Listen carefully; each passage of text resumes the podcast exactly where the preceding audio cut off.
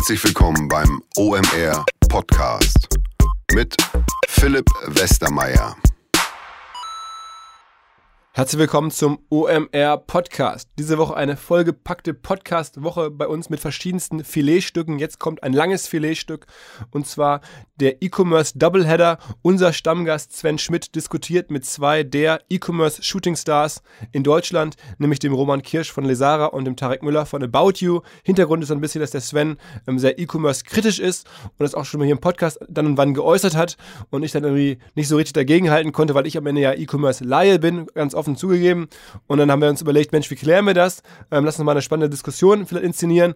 Und ich bin total happy, dankbar, stolz, dass sowohl der Roman als auch der Tarek, die nun wirklich echt große Businesses haben, gesagt haben, Mensch, da machen wir mit, diskutieren wir mit Sven. Ähm, und jetzt gleich geht's los. Wir fangen an mit Roman über das Modell von Lesara ein bisschen zu reden und danach mit dem Tarek ähm, über das Modell von About You. Jeweils immer Sven Schmidt versus E-Commerce. Viel Spaß. Moin Männer. Moin Roman, moin Philipp. Moin Sven, moin Philipp. So, Sven, was ähm, siehst du so skeptisch am Roman? Oder an Lesara vielmehr? Ich glaube, vielleicht am besten, wenn der Roman einmal Lesara erklärt, da vielleicht nicht jeder Hörer den letzten Podcast gehört hat von mir und auch nicht jeder Hörer oder noch nicht jeder Hörer Lesara kennt. Top. Gern. Also, wir sind ein E-Commerce-Unternehmen, das heißt, deswegen gibt, ist es auch ein Teil des E-Commerce-Podcasts und verkaufen überwiegend Mode, knapp 80, 85 Prozent unseres Gesamtumsatzes, ähm, vertikal integriert. Das heißt, ähm, ähm, wir kaufen jetzt keine Marken ein und verkaufen sie, sondern arbeiten direkt mit Fabriken zusammen und kümmern uns eigentlich um alles von Fotos über Design bis zum Versand, äh, Retoure, Kundenservice. Und das ähm, in Europa, vier Jahre alt und ähm, ähm, ja, sind eigentlich grundsätzlich relativ happy. So, ja. okay, das ist, hört sich erstmal ganz solide an. Ja, ich glaube, ähm, hat der Roman auch sehr prägnant und gut dargestellt. Ähm, ich hatte ja in meinem Podcast ein paar Kritikpunkte angesprochen. Ähm, mhm. Zum einen die meines Erachtens sehr aggressive Kommunikation der vermeintlichen Umsatzzahlen. Da hatte ich in die Bilanz 2015 geguckt, im Bundesanzeiger, und hatte dann jetzt auch nochmal danach von einem ähm, Investor, ähm, der sich aktuell mit Lesara beschäftigt, ähm, gehört, ähm, dass die echten Umsatzzahlen, also Umsatzzahlen nach Retouren, Umsatzzahlen nach Mehrwertsteuer, ähm, dass die nur 15 Millionen im Jahre 2015 gewesen seien, 46 Millionen im Jahre 2016 und 71 Millionen im Jahre 2017. Warum sage ich nur? Natürlich per se erstmal eine super unternehmerische Leistung vom Roman, nur im Vergleich zu den kommunizierten Zahlen, die noch ein bisschen aggressiver waren mit 30, 80 und 150. Roman, ganz kurz dazu. Ähm, ja, super gerne. Also erstmal, ähm, das, das, das, Kompliment gebe ich gerne ans Team weiter. Wir sind ja drei Gründer, ähm, mittlerweile ein Team von knapp 300 Leuten. Ähm, zu, zu deiner Frage oder zum offenen Punkt, was ist die Diskrepanz oder gibt es eine Diskrepanz zwischen dem oder, oder gibt es da irgendwie einen Unterschied zwischen den Zahlen? ähm, für unsere Investoren, auch für, für die Leute, mit denen wir irgendwie eng, eng in Kontakt sind, splitten wir es auf in Bruttoumsätze, Nettoumsätze, ähm, nach Retouren, in Deckungsbeiträge. Das, was wir nach außen kommuniziert haben, waren eigentlich überwiegend Zahlen oder in, in dem, in, in, den, in den Jahren 2015, 2016 ähm, Zahlen vor Retouren und so erklärt sich eigentlich die Diskrepanz. Okay. Trotzdem natürlich äh, ähm, unserer Meinung nach glaub, ein vernünftiges Wachstum, aber wir sind noch relativ klein im Verhältnis zu dem Gesamtmarkt und haben noch ziemlich viel vor. Okay, Sven, dann abseits von den Umsätzen, lass mal zum Modell. Was ähm, siehst du da kritisch? Ja, also ich glaube äh, persönlich, ähm, dass äh, ich störe mich da an den Streichpreisen. Ich habe die ja auch im Endeffekt benannt als Fake-Streichpreise, ähm, weil ich halt glaube, dass nutzt Lesara äh, clever wie der Roman ist, primär als Conversion-Treiber und da ja Lesara im Endeffekt einen Massenmarkt bedient und im Endeffekt nicht den Spitzenmarkt oder den engen Markt der sogenannten Online-Experten, die das genau wissen, ähm, finde ich das halt aus meines Erachtens, wenn man jetzt sagt, aus Kundenperspektive und vielleicht einer Kunden, die auch vielleicht geschützt werden müssen, finde ich halt diese Streichpreise zu aggressiv. Roman? Mm, also grundsätzlich, ich meine, das ist natürlich eine Frage, die, die, die uns auch häufig gestellt wird. Und ähm, das hatte ich auch mit Sven vorab kurz einmal besprochen. Ähm, wir sehen uns grundsätzlich in dem Markt, was, was Value Retail angeht und Niedrigpreissegment als die Guten, weil wir sind in einem Wettbewerb mit Unternehmen wie einem Amazon-Marktplatzhändlern, wie Wish.com, wie AliExpress. Da, sind, da tummeln sich überall Unternehmen, die Milliarden an Umsätzen machen ähm, und keine Mehrwertsteuern zahlen, keine Zölle zahlen, keine Produkthaftung und Gewährleistung machen. Das heißt, wir haben durch diese laxe Gesetzgebung und dadurch, dass irgendwie alle Unternehmen dort ein Auge zudrücken, strukturell einen massiven Nachteil. Ähm, das, ähm, das Thema ähm, Psychologie und wie wir das einsetzen und in dem Fall, was Sven jetzt irgendwie ähm, äh, gesagt hat, wir machen zum Beispiel Sachen wie, dass wir sagen, hey, das Produkt wurde so und so häufig verkauft, so und so, wir sind noch auf Lager, ähm, alles Daten aus unserer Datenbank, ähnlich wie wir es in eBay und Amazon machen. Ähm, wir kommunizieren in Teilen auch Preise, nämlich auch durchgestrichene Preise. In, in, einigen Fällen sind das Preise, die wir, die wir ähm, äh, für Produkte, die wir auch sonst woanders verkaufen. Eine von unseren Marken ist zum Beispiel About You, Royal Basic Style Discount, ähm, also bei unterschiedlichen Plattformen. Andere, andere Produkte haben wir wirklich initial zu einem höheren Preis angeboten und dann diskontiert. Wiederum andere sind mit einem ganz vollen Preis.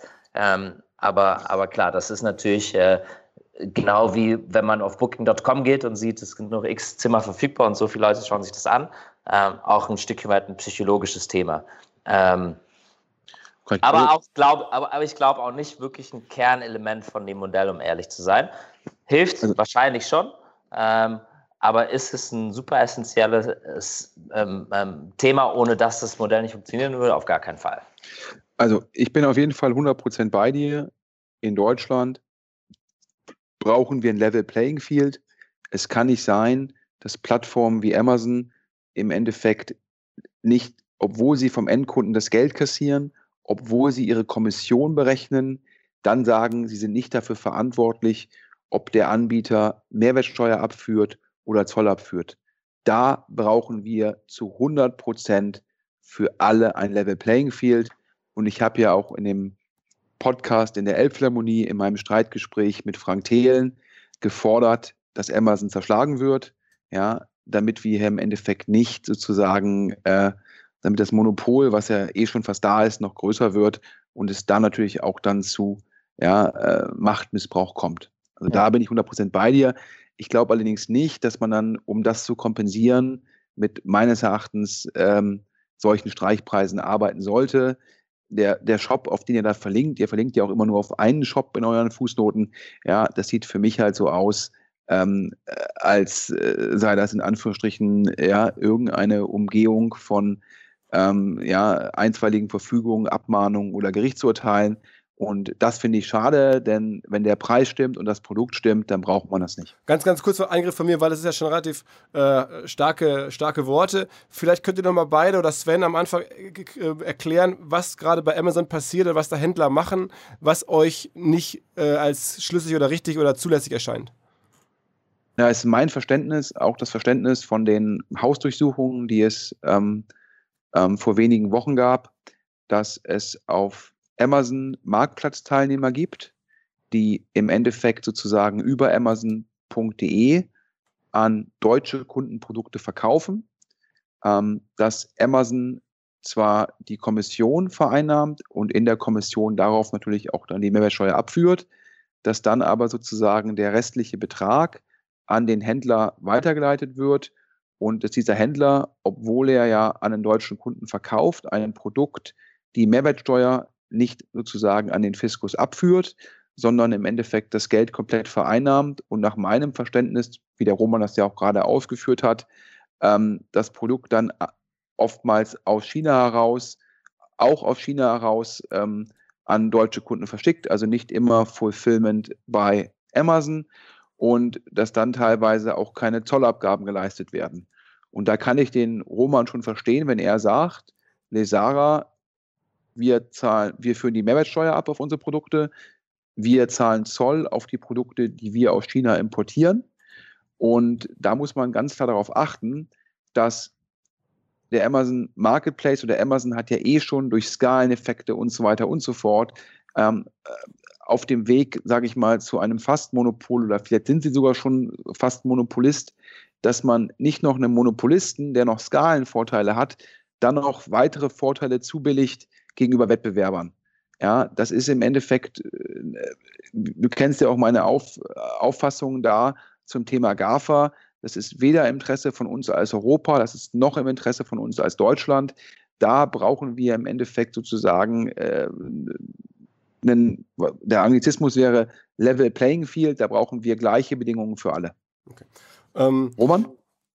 Ja, ich, ich sehe das genauso und ich glaube, das sind auch mittlerweile Volumina, die echt volkswirtschaftlich äh, gefährlich sind, weil am Ende des Tages, ich glaube, Sven, ähm, äh, du, du hast ja auch ges gesagt, dass Amazon selbst keine Steuern zahlt, ja, aber dass dann irgendwie die Händler, die und Amazon, glaube ich, über 16 Milliarden allein in, in Deutschland einen Umsatz gemacht, ähm, davon ist je nachdem, wie man Glauben schenken darf, knapp die Hälfte über ein Marketplace, ein Drittel bis die Hälfte von diesen Marketplace-Umsätzen kommen direkt aus China.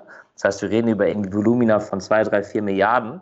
Ähm, wenn du da irgendwie 19% Mehrwertsteuer draufrechnest und, und 10, 12% Zoll, dann bist du bei schon einem relativ signifikanten Betrag allein von einem Unternehmen. Und da haben wir jetzt noch nicht eBay mit drin, da haben wir jetzt noch nicht äh, AliExpress, da haben wir jetzt noch nicht Wish.com mit drin, die auch wahrscheinlich ein bisschen schwieriger zu greifen sind, weil sie in China sitzen.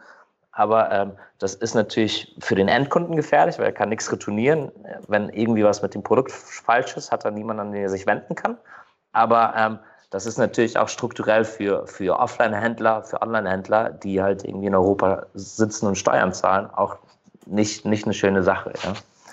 Okay, dann kommen wir mal zum nächsten Punkt. Jetzt hier seid ihr euch ja schon, sagen wir mal, zumindest in der Kritik an Amazons Geschäftsgebaren einig. Ähm, wir haben verstanden, Streichpreise sind durchaus auch ein Teil des Marketing-Mixes, so Booking.com-Style. Ähm, Sven, was ähm, siehst du denn weiterhin äh, problematisch beim Lesara-Modell? Ähm, die, die, die, Kernfrage ist ja sozusagen äh, in, in zweierlei Hinsicht. Ähm, zum einen schafft halt Lesara ähm, gegenüber einem Amazon oder gegenüber einem AliExpress ähm, für den Kunden noch einen Mehrwert, der im Endeffekt nachhaltig ist? Ähm, oder ähm, ist es einfach nur ein, weiter, ein weiterer Intermediär, der sozusagen äh, die Kosten umlegen muss, dadurch höhere Preise und die höheren Preise kompensieren nicht die Vorteile? Und da bin ich halt im Endeffekt aus Investorenperspektive äh, bezweifle ich halt, ob da die, die Vorteile ausreichend sind, um gegen diese Plattform zu bestehen. Ähm, und ähm, Punkt zwei ist halt für mich die Frage, das ist immer die Frage, wenn ich mir Modelle angucke, ähm, was ich jetzt primär als vertikal bezeichnen würde. Der Roman hat ja gerade gesagt, 80, 85 Prozent Umsatz im Modebereich. Hm, da ist immer die Frage, ich zahle die gleichen Kundenakquisitionskosten wie ein Amazon. Die monetarisieren den Kunden aber über diverse Produktkategorien, in der Zwischenzeit ja auch über Filme, Musik, äh, Kindle-Produkte ähm, und haben dadurch natürlich einen höheren Kundenwert. Das heißt, ich trete im Wettbewerb an, muss die gleichen CACs zahlen, also Customer Acquisition Cost, und habe aber einen geringeren Kundenwert. Ja, und, und beide Punkte zusammen aus Investorenperspektive schon sehr, sehr schwierig ähm, führt auch dazu, dass weniger Investoren in E-Commerce-Modelle investieren. Und naja, ich glaube, aktuell äh, will Lesara oder nimmt Lesara 50 Millionen auf, vor zwei Jahren 30 Millionen. Das zeigt dir halt auch, ähm, dass es ein Modell ist, was aus Investorenperspektive nicht so, nicht so kapitaleffizient sind. Und das sind da im Endeffekt meine beiden strukturellen Punkte, ähm, die natürlich nicht nur auf Lesara zutreffen, sondern auf letztendlich viele vertikale E-Commerce-Player. Mit vertikal meine ich, die sich halt mit einem Segment beschäftigen oder primär mit einem Segment. Ist also kein Lesara-spezifisches Problem, sondern ist ein Problem, was ich im Jahre 2018, wo Kundenakquisitionskosten sehr hoch sind, generell mit E-Commerce-Modellen habe. Roman? Also ich kann Svens Sicht absolut, absolut nachvollziehen und ich meine, ähm, das, äh, ich meine für, für die Perspektive hat er, ähm, hat er natürlich viel Recht und er hat auch vieles gesehen. Und wir sprechen natürlich auch mit Investoren ähm, seit vier Jahren und hören natürlich auch ab und zu Feedback. Und ich glaube, was unheimlich schwer geworden ist mittlerweile, ist für E-Commerce-Unternehmen Geld einzusammeln, die halt nicht ähm, differenziert sind. Das heißt, die einfach Produkte von Marken einkaufen, was sich auf der Plattform anbieten und dann weiterverkaufen. Und die gleichen Marken findest du irgendwie bei 50 anderen Unternehmen, inklusive Amazon, wo du sowieso einen Account hast.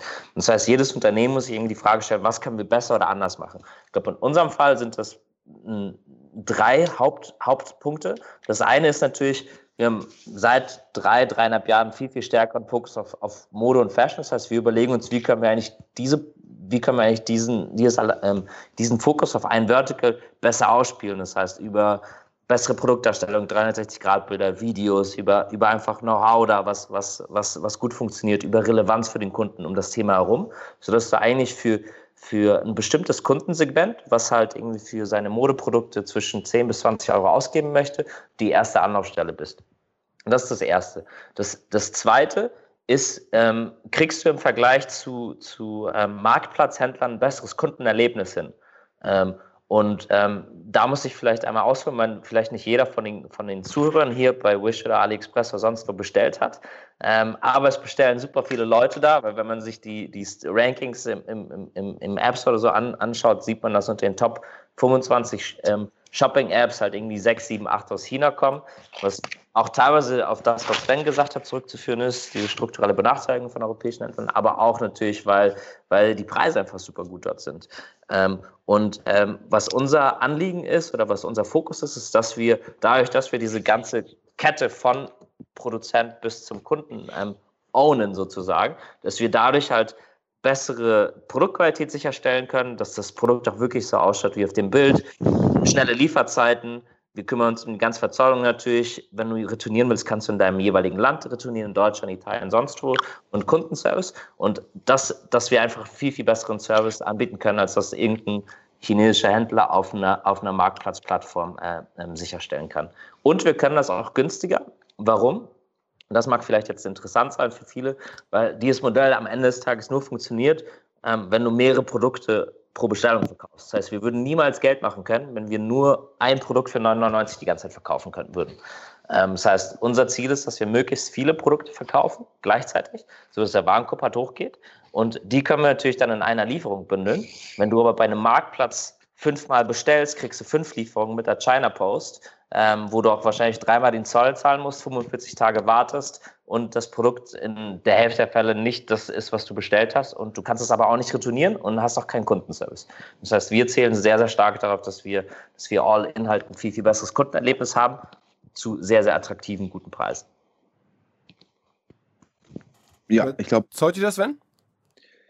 Ich, ich, ich glaube, wenn man es halt im Endeffekt äh, sehr sauber und mit sehr viel Fokus im Endeffekt exekutiert ähm, und vielleicht Investoren findet, die von anderen Renditeerwartungen ausgehen als mancher VC-Investor, dann mag das ein, ein Pitch sein. Ähm, wir hatten ja im Vorfeld auch drüber gesprochen.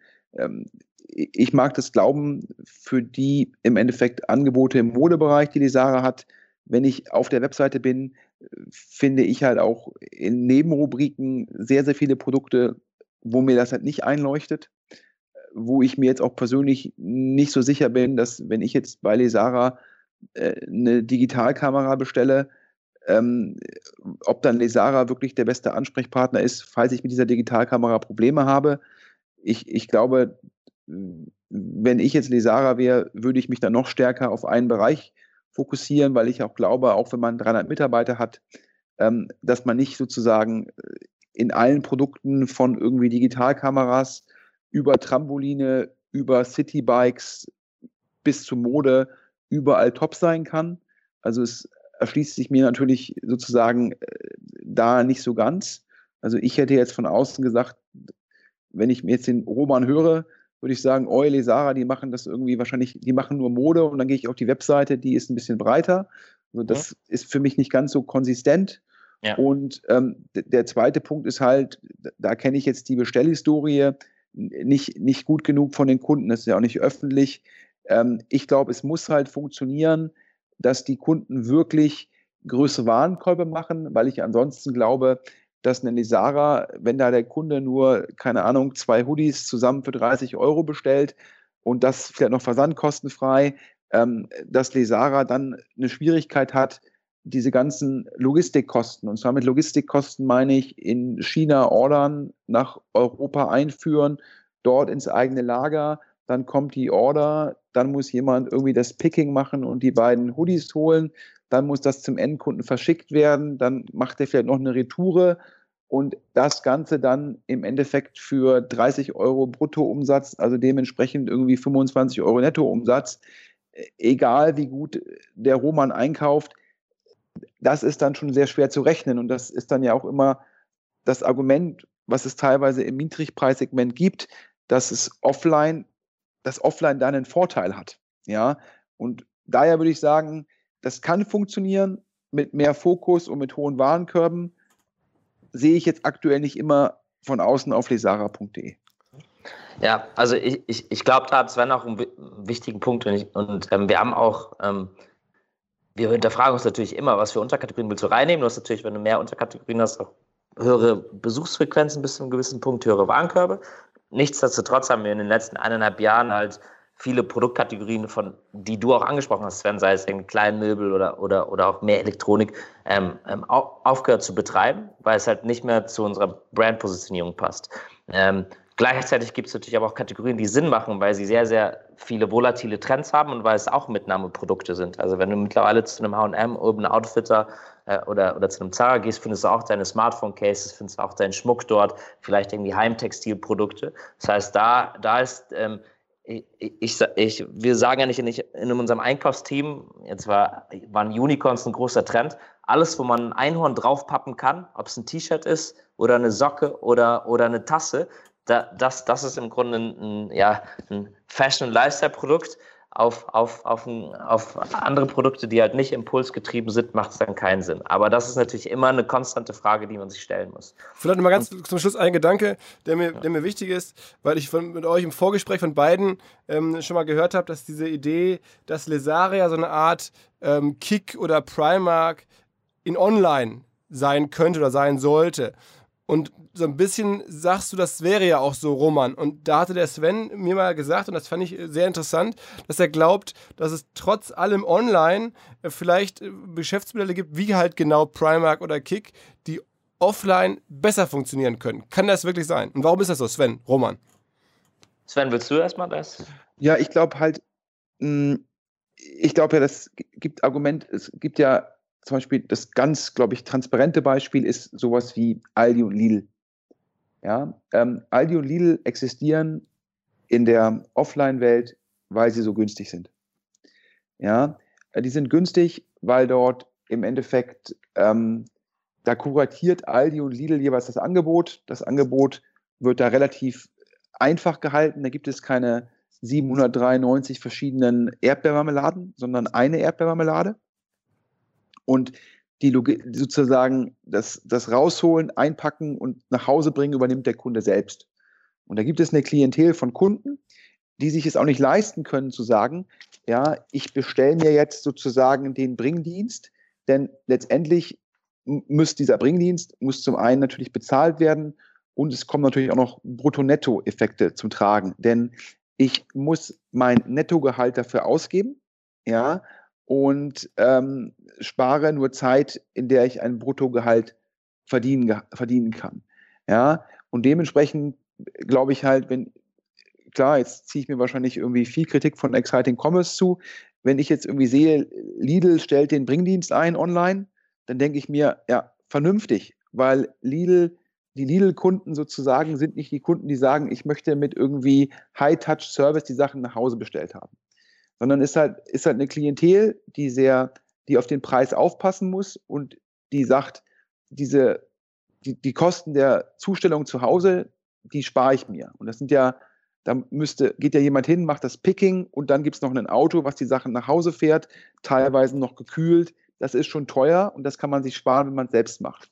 Und das Gleiche gilt meines Erachtens, wenn ich mir solche Anbieter wie Primark oder Kick anschaue die, die, gehen in die Filiale, packen de facto die Mode noch selbst aus. Die ist ja jetzt nicht im Endeffekt so aufbereitet wie in einem Louis Vuitton-Shop, sondern dann gucken die die an, ziehen die kurz an und wenn es passt, wird es halt mitgenommen. Das heißt, so ein Anbieter, der hat Ja, der muss die Sachen nicht irgendwie einlagern, der muss dann kein Picking machen, das muss irgendwie nicht per Hermes, DHL und Co. dem Kunden zugeschickt werden, der hat keine Retouren, weil die Kunden das direkt ausprobieren. So. Und man hat einfach gewisse Logistikkosten und die rechnen sich halt nur ab einer gewissen absoluten Marge. Es ist auch keine Frage der relativen Marge. Ein Kick hat ja wahrscheinlich sehr hohe relative Margen auf einem Produkt, was sie für 9,99 Euro verkaufen. Da werden die schon eine fette Marge haben. Die Problematik ist, dass irgendwie 50 Prozent auf 10 Euro sind halt trotzdem weniger als 20 Prozent auf 100 Euro. Ja, und je höher Warenkörbe sind, ja, desto eher lohnt es sich, die ganze Logistik und die ganzen Retouren zu bezahlen. Und daher glaube ich, werden diese Läden, ob es ein Kick ist, ob es Primark ist, ob es ein Lidl ist, ob es ein Aldi ist, ja, oder auch sowas wie, wie Drogeriemärkte, die werden nicht verschwinden. Man kann sich ja aktuell die KPIs von windeln.de sehr öffentlich anschauen. Die Firma ist börsennotiert. Und es ist einfach ein Problem als E-Commerce-Händler, riesige Windelberge einzulagern und dann zu verschicken in einem Markt, wo die Preispunkte im Endeffekt durch DM, durch Rossmann, durch Müller und Co. sehr, sehr aggressiv sind. Und so hat Windel bis zum heutigen Tage, windeln.de, bis zum heutigen Tage mit Windeln noch nie einen Euro verdient. Das heißt, ähm, das muss man sich transparent machen. Das heißt, ich glaube nicht, ja, dass wir in dem Niedrigpreissegment sozusagen, dass der komplett von online ja, angegriffen werden kann. Deshalb sage ich ja auch, wenn ich jetzt irgendwie, äh, wahrscheinlich denkt der Roman darüber morgens nach, wenn er aufsteht und abends, wenn er ins Bett geht, wie er es trotz der geringen Preise schafft, den Gesamtwarenkorb nach oben zu ziehen. Und ich glaube ja auch, wenn man auf Lesara surft, gibt es ja auch schon manche cleveren Features, dass man halt sagt, ab dem Betrag ist Versand kostenfrei und da gibt es halt Signale, um den Kunden sozusagen einen Anreiz zu geben, noch ein Produkt in den Warenkorb reinzutun, um die gesamte Warenkorbgröße über einen gewissen Betrag zu bekommen. Da es mit Sicherheit bei Lesara intern Zahlen gibt, wo gesagt wird, wir müssen den Warenkorb dahin bekommen, denn dann sozusagen ist es für uns einfacher, die Logistikkosten zu refinanzieren. Roman, was ja, Sven, wenn du, wenn du noch weitere Vorschläge hast, wie wir den Warenkorb hochbekommen und cross-sellen, dann immer her damit. also meine These ist ja sozusagen, ähm, ist, ist ja da, ähm, statt irgendwie, wenn ich jetzt da wäre, würde ich halt, habe ich ja schon gesagt, nicht so stark mit diesen Streichpreisen agieren, weil ich die halt im Endeffekt, glaube ich, werden da Kunden verwirrt, die verwirrt werden können. Das finde ich immer sehr schade. Da glaube ich, da bedarf es Kundenschutz, aber man kann ja durchaus solche Sachen machen, noch viel stärker. Äh, kaufe, kaufe vier, zahle drei. Das ist ja teilweise ähm, in, in, im angelsächsischen Markt noch stärker verbreitet nach dem Motto, ja, äh, wo, wo, man halt versucht, die Volumina hochzutreiben, indem man halt Pricing macht, wo man halt sagt, hier statt irgendwie einem Hoodie kaufe irgendwie vier Hoodies nach dem Motto, also entweder kaufe ich mir Utilities, wo ich sagen kann, ich kann mir auch fünf irgendwie äh, weiße T-Shirts dahinlegen oder aber ich schaffe es halt, Viralität zu erzwingen, indem sozusagen ein Mädel sagt, du hast ja gerade Unicorn gesagt, ich bin da nicht so auf dem am Puls der Zeit, was das angeht, dann kauft die sich halt insgesamt mit drei Freundinnen bei euch in Summe vier Hoodies mit Unicorn, damit die dann zusammen in ihre Klasse mit den vier Hoodies gehen können. Und du sagst halt, dann gibt es halt die vier Hoodies zum Preis von drei. Dann hast du gleich Neukundengewinnung und du hast eine höhere Bongröße. Also vielleicht sieht man das bei uns demnächst auf der Seite. Aber vielleicht ähm, einmal ganz kurz zu, zu deiner deine Frage, Philipp, war ja, und Sven hat das ja gerade schon ganz überzeugend gesagt, wie er das sieht.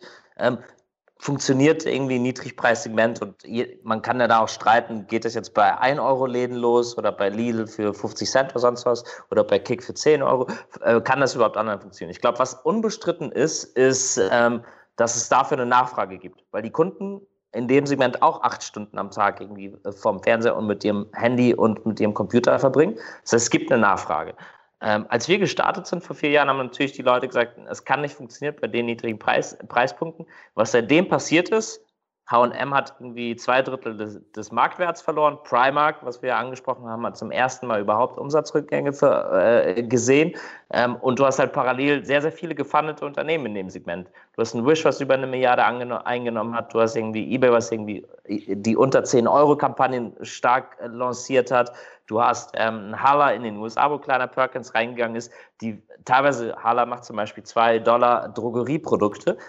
Weiß ich auch nicht. Kann ich nicht beurteilen, ich bin nicht in dem Segment drin. Was ich aber weiß, ist, dass, ähm, ist dass, dass es eine große Nachfrage gibt, ähm, dass du, wie Sven auch gesagt hast, eigentlich trotzdem vernünftige Margen hast, ähm, wenn du es dann richtig machst. Das heißt, wenn du direkt ähm, an die Quelle gehst, ohne Mittelsmänner. Wenn du deine Kosten im Griff hast, und das heißt in unserem Fall zum Beispiel, dass wir nicht übertrieben viel Lager äh, einlagern, sondern halt schnell und agil Sachen reinbekommen, direkt raus aus dem Lager und natürlich auch die Retourenquote minimieren. Und, was Sven auch meinte, klar natürlich über Cross-Selling versuchen, dass die Leute halt nicht ein oder zwei Produkte kaufen, sondern drei, vier, fünf, sechs. Und wenn du das gut hinbekommst, dann ähm, hast du auf jeden Fall nicht das Problem, dass du sagst, äh, wo, wo kommt die Nachfrage her? Es ist ein Nischenmarkt, sondern das ist halt mit der größte unerschlossene Markt, das ganze Niedrigpreis-Discount-Segment für uns im Modebereich, aber es gibt es auch sicherlich im Drogeriebereich und sonst wo. Und ähm, Insofern glaube ich schon, dass das gelöst werden kann. Alles, alles, wo es Nachfrage gibt, wird irgendwann gelöst werden. Auch das. Ja, okay. Ähm, noch vielleicht, vielleicht letztes, letzte Worte von euch beiden? Ja, ich glaube, nochmal, um darauf einzugehen, was der Roman gerade gesagt hat, äh, natürlich einen Wish, einen Ebay und so weiter. Natürlich sind die Niedrigpreissegment unterwegs, aber das sind natürlich Marktplätze, die halt die Logistikkosten im Endeffekt auf ihre Händler im genau, Endeffekt aber, aber auslagern. Die Händler, die Händler, würden das ja nicht machen, wenn sie damit überhaupt ja, keinen, wenn sie nur Verluste machen würden, oder? Die würden, ja, aber die Kernfrage ist, ich habe ja schon mal so provokant gesagt, äh, bei dem Live-Podcast auf der K5-Konferenz, äh, die Händler müssen aufpassen, ähm, dass sie nicht im Endeffekt zu Mitarbeitern ohne Mindestlohn bei Amazon werden. Also anders ausgedruckt, ähm, kein Überfahrer wird reich. Und meine persönliche These ist es, auch kein Amazon-Händler wird reich. Ja, Stimme ich auch zu. Ja. So, das heißt im Endeffekt äh, letztendlich die, die ganze Marge in dem Fall geht halt an Wish, an Amazon, an eBay und äh, der Händler äh, trägt halt das Lagerrisiko, das Logistikrisiko und kriegt auch nicht mal Mindestlohn garantiert. Ja, also da, das sehe ich schon anders äh, als du, weil halt im Endeffekt sozusagen, ja, jeder fährt vielleicht in den USA gerne über, ähm, die Löhne für die Überfahrer sozusagen, dafür will dann keiner arbeiten. Es ist im Endeffekt ähm, schon nicht ganz unproblematisch ähm, und dementsprechend da. Ich glaube schon, aber das ist sicherlich, wie so oft im Leben, äh, hat man, das ist natürlich irgendwie zukunftsgetrieben. Da gibt es immer verschiedene Perspektiven. Ich bin da skeptisch, was im Endeffekt sozusagen diese Niedrigpreisprodukte, Online- und Kapitaleffizienz angeht. Klar, der Roman betreibt das Business der muss optimistischer sein, sonst hätte er auch nicht angefangen. Ähm, ich würde mir wünschen, in Zukunft irgendwie transparente Kommunikation der Umsatzzahlen, weil die sind ja auch, auch so sind 71 Millionen Euro echt echt gut. Da muss man dann, da muss man nicht. Ich habe das übrigens nicht bestätigt, ne, dass das wirklich diese Zahl ist. Ich habe gedacht, dass das, was wir kommuniziert haben, äh, vor Retouren war. Ja, okay. kein, aber ja. In Ordnung, ja, das würde ich sagen. Ich würde sagen, äh, lass die Streichpreise weg. Ich finde, die, da sind Kunden, werden da irritiert. Das finde ich nicht fair. Und ähm, ansonsten alle anderen Punkte, da gibt es im Leben immer verschiedene Perspektiven drauf. Ja, da wünsche ich dem Roman als Unternehmer, dass er da recht hat. Ähm, und vielleicht habe ich da Unrecht, vielleicht bin ich da auch zu sehr äh, aus der Perspektive des VCs, der halt sagt, Kapitaleinsatz und Exit-Möglichkeiten, das passt irgendwie nicht. Ähm, aber hey, manchmal muss man auch als Unternehmer, und das steht, da steht der Roman dann auch teilweise irgendwie, manchmal gibt es Rückenwind, manchmal gibt es Gegenwind, so ist das. Du, ich glaube, es gibt meistens Gegenwind, aber, aber ähm, das, das macht man ja nur stärker. Nee, aber vielen Dank und ich glaube auch, wie gesagt, das, äh, ähm, da gibt es jetzt kein richtig oder falsch. Ich kann nur sagen, dass wir äh, super hart arbeiten, wir glauben an, an das ganze Segment. Ähm, da gibt es auch, glaube ich, keine, keine Zweifel. Ähm, das ist super stark am Wachsen. Die grundsätzlichen Fundamentals von dem Segment sind gut, viel mehr Leute, also die Offliner verlieren dann an Umsatzanteilen, es äh, wird viel, viel mehr Zeit online verbracht. Und ich glaube, wenn es auch nochmal ein Level Playing Field gibt, was wir vorhin besprochen haben, sieht die Welt auch nochmal noch mal ganz anders aus, aber auch so sind wir felsenfest davon überzeugt, dass wir ein riesen Business machen. Und ähm, ich glaube, am Ende des Tages ähm, musst du auch ein bisschen, ein bisschen positive Naivität mitbringen um einfach das Team mitzureißen. Aber das machst, machst du ja, glaube ich, in deinem Bereich auch. Und Philipp sowieso, weil sonst würden wir jetzt hier nicht um 1 Uhr nachts äh, diesen Podcast machen. okay, das war, jetzt, das war jetzt ein Hinweis. Ich glaube, ähm, was als Streitgespräch geplant war und ja auch gute Streitelemente hatte, sagen wir mal konstruktive, endet glaube ich, jetzt gleich in dem, wenn alle offline sind, in einem Anruf entweder von Roman an Sven und umgekehrt, kostenlose Bewerbung für einen Aufsichtsratsplatz bei Lesara. Ähm, freut mich sehr, dass wir hier sozusagen ein bisschen Aufklärung ähm, reinbringen konnten bei nach wie vor trotzdem unterschiedlichen Meinungen. Ähm, hat mir sehr viel Spaß gemacht, Jungs. Ähm, ich würde sagen, wir gehen jetzt gleich direkt über äh, zu Teil 2. Der Tarek wartet schon, der kommt jetzt in die, in die Night Session. Ähm, also, Männer, vielen Dank fürs Gespräch. Äh, ich glaube, das hat die ganze Lesara-Serie ähm, bei uns äh, super abgerundet. Vielen Dank, Philipp.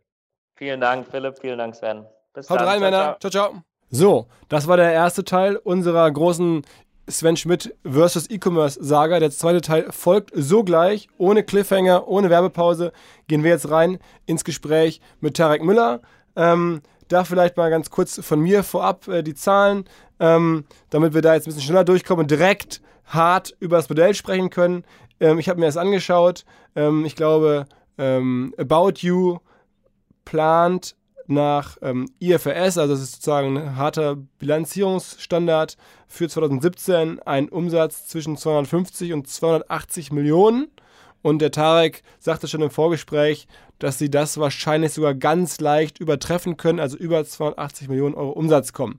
Da bin ich der Meinung, das sind doch echt mal Top-Zahlen für ähm, den Reifegrad der Firma. Oder nicht, Sven?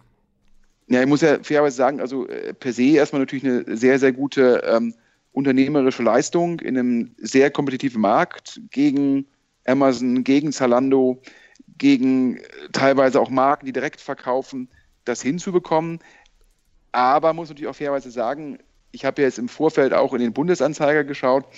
Da kriegt man über About You nicht so viel raus. Das wird, glaube ich, im Rahmen der Otto-Gruppe mit konsolidiert.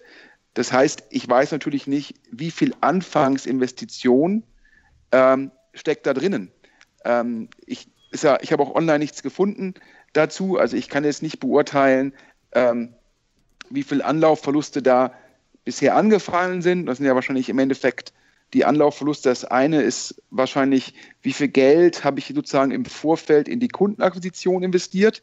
Das Geld bekomme ich ja dann über die Kohorten, über die Zeit zurück.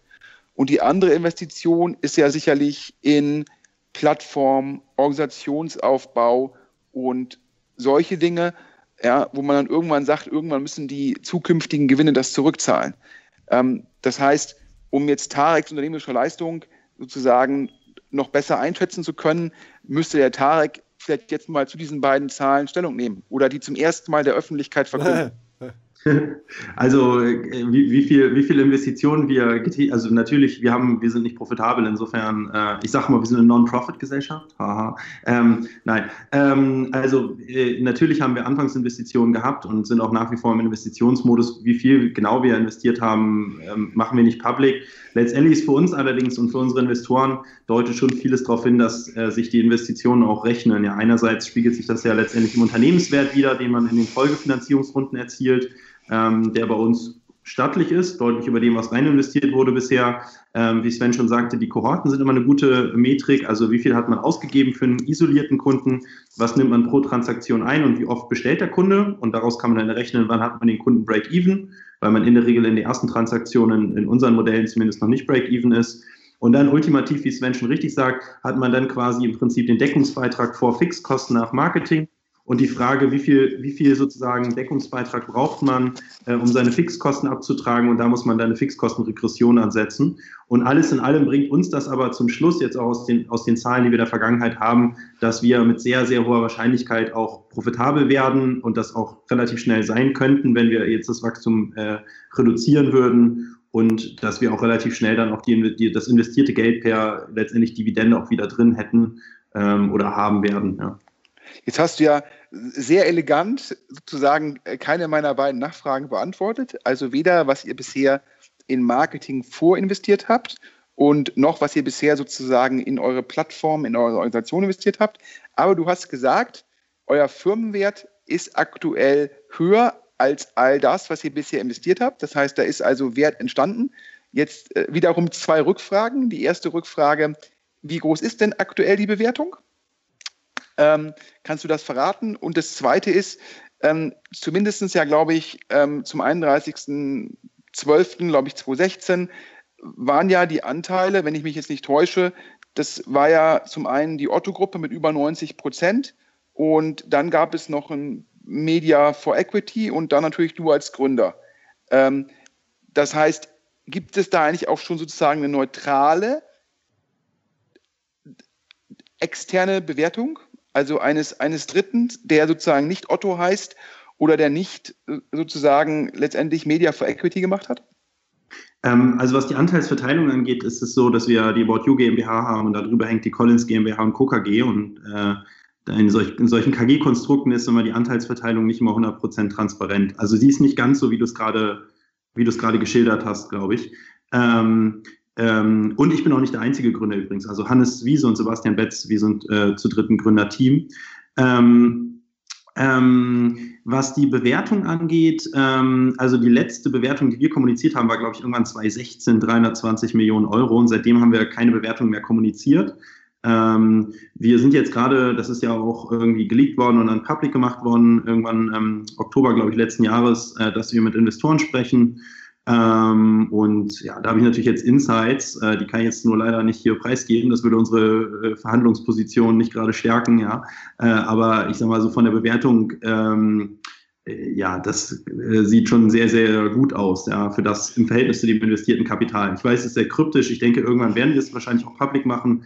Ähm, Wenn es zum Signing kommt, ähm, letztlich ist ja eher üblich dann, äh, müssen wir uns nochmal überlegen, aber dann wird man das auch nochmal in, in absoluter Zahl sehen. Nun, sozusagen, habe ich ja gehört, ihr würdet das Fundraising mit Goldman Sachs machen. Ähm, Im Markt hört man, dass das schon seit Q2 letzten Jahres läuft. Ähm, jetzt darauf mal wieder zwei Fragen. Die erste Frage ist, stimmt das mit Goldman Sachs? Das wäre ein großer Name fürs Fundraising. Ähm, daraus kann man ja auch schließen, dass ihr wahrscheinlich sehr viel Geld aufnehmen würdet, weil die ja meistens ja für einen Prozentsatz des Kapitals arbeiten und bei wenig Kapital würde es sich für Goldman nicht lohnen. Und ähm, Punkt zwei, die Frage, was mich ja wieder so ein bisschen verwundert hat, dafür kannst du natürlich jetzt nichts. Das ist ja, glaube ich, der, der CEO, der Vorstandsvorsitzende der Otto-Gruppe, hat ja schon wieder zum potenziellen Fundraising von About You in der Öffentlichkeit Stellung genommen wo ich mich gefragt habe, setzt euch das nicht eigentlich unnötig unter Druck? Wäre es eigentlich nicht klüger gewesen, irgendwann mal den Fakt zu kommunizieren, als immer die Pläne?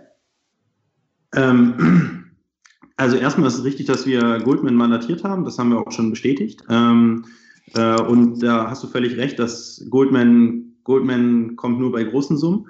Ähm, Q2 ist allerdings nicht ganz richtig. Also ähm, ähm, so, so lange machen wir den Prozess definitiv noch nicht, sondern ist es, ich, ich glaube, Mitte Oktober ist es geleakt worden und ich kann da jetzt nicht super viele, aber das war, ich glaube, zu dem Zeitpunkt, wo das geleakt wurde, dass wir im Prozess sind, hatten wir noch nicht mal einen Vertrag mit Goldman unterschrieben. Also äh, diese, das war bei Reuters oder so. Für mich auch echt interessant gewesen, wie ultraschnell äh, diese Finanzbranche Sachen durchliegt, ja, obwohl natürlich jeder ein NDA unterschreibt. Ne? Ich meine, Sven hat ja auch ein Pitch-Deck bekommen, vermutlich auch von jemandem, der ein NDA, unter, also eine Geheimhaltungserklärung unterschrieben hat. Aber sieht man nochmal, wie viel Geheimhaltungserklärungen wert sind. Ähm, und wie gesagt, Mitte Oktober wurde es äh, geleakt. Und kurz da, ich glaube, zwei Tage später tatsächlich hatte Alexander Birken, der CEO der Otto Group, äh, ein Interview mit der Wirtschaftswoche und hat es dann bestätigt. Ja, was meiner Meinung nach auch richtig ist. Also ähm, klar, kann man auch nicht machen und hat es bestätigt und hat dann auch proaktiv ein bisschen Hintergrundwissen gegeben. Und insofern ist es richtig, wir haben Goldman mandatiert, wir sind jetzt so seit Mitte, Ende Oktober ähm, tatsächlich da mit ähm, Investoren im Gespräch. Ähm, wir hatten sehr viel Interesse, auch schon vor Oktober. Also es ist nicht so, dass wir vorher nicht mit Investoren gesprochen haben. Es sind auf uns relativ viele zugekommen, die bei uns rein investieren wollten. Und natürlich telefoniert man dann mal mit denen, ja, aber überhaupt nicht in einem, nicht in einem Prozess whatsoever. Und ja, also ich meine, das ist immer so ein bisschen die PR-Strategie, glaube ich, der Firmen, ob man, ob man dann dazu Stellung nimmt, wenn so ein Gerücht in den Markt kommt oder ob man es auch kommentiert oder ob man einfach nichts sagt. Die Otto Group hat halt die Mentalität, dass sie Dinge dann auch kommentieren und ja, kann man halten, was man will. Du hast schon völlig recht, das erhöht schon tendenziell den Druck auf uns Management, aber ähm, das, damit können wir umgehen. Ähm, jetzt muss ich nochmal so nachfragen ich frage mich ja, die, die Otto-Familie ist einer der, die, der erfolgreichsten sozusagen deutschen Familienverbunde, ähm, sowohl unternehmerisch, ich glaube auch, auch über ein Family Office äh, kann man ja auch im Manager-Magazin oder auf Forbes oder in Bilanz nachlesen. Da werden jeweils immer so zweistellige Milliardenwerte als Reichtumspositionen genannt. Hm. Und zum anderen ist ja auch About You ja eigentlich ein strategisches Thema für die Otto-Gruppe da ihr ja teilweise das Geschäft sozusagen, was dort, was ich jetzt als Legacy-Business sozusagen bezeichnen würde, ihr ja im Endeffekt dann sozusagen online ja, fortsetzt und damit ja eigentlich das Kerngeschäft von Otto Digital weiterführt. Da habe ich mich immer gefragt, wenn man das beides bedenkt, die, die Otto-Gruppe braucht kein externes Geld und About You ist sehr nah an der Kernkompetenz. Ähm, warum nimmt man da einen externen Partner auf? Also ich glaube, dass sozusagen nur weil man etwas finanzieren kann, es nicht unbedingt heißt, dass man es auch tun sollte. Also das macht ja die VC und die Investorenwelt auch nicht anders. Ich sage mal, wenn jetzt irgendein großer Fonds, ja, was weiß ich, General Atlantic, Softbank, whatever, irgendwo reingeht, bei Softbank bin ich mir jetzt nicht ganz sicher, aber zumindest mal die großen PIs und Fonds und VCs, die könnten, die haben ja auch in der Regel Multimilliardenfonds, trotzdem heißt es das nicht, dass sie alles immer von A bis Z durchfinanzieren. Wir Management finden das sinnvoll und Otto auch, ähm, einen weiteren Investor möglicherweise hinzuzunehmen. Wir haben ja auch nie gesagt, dass wir es definitiv machen wollen.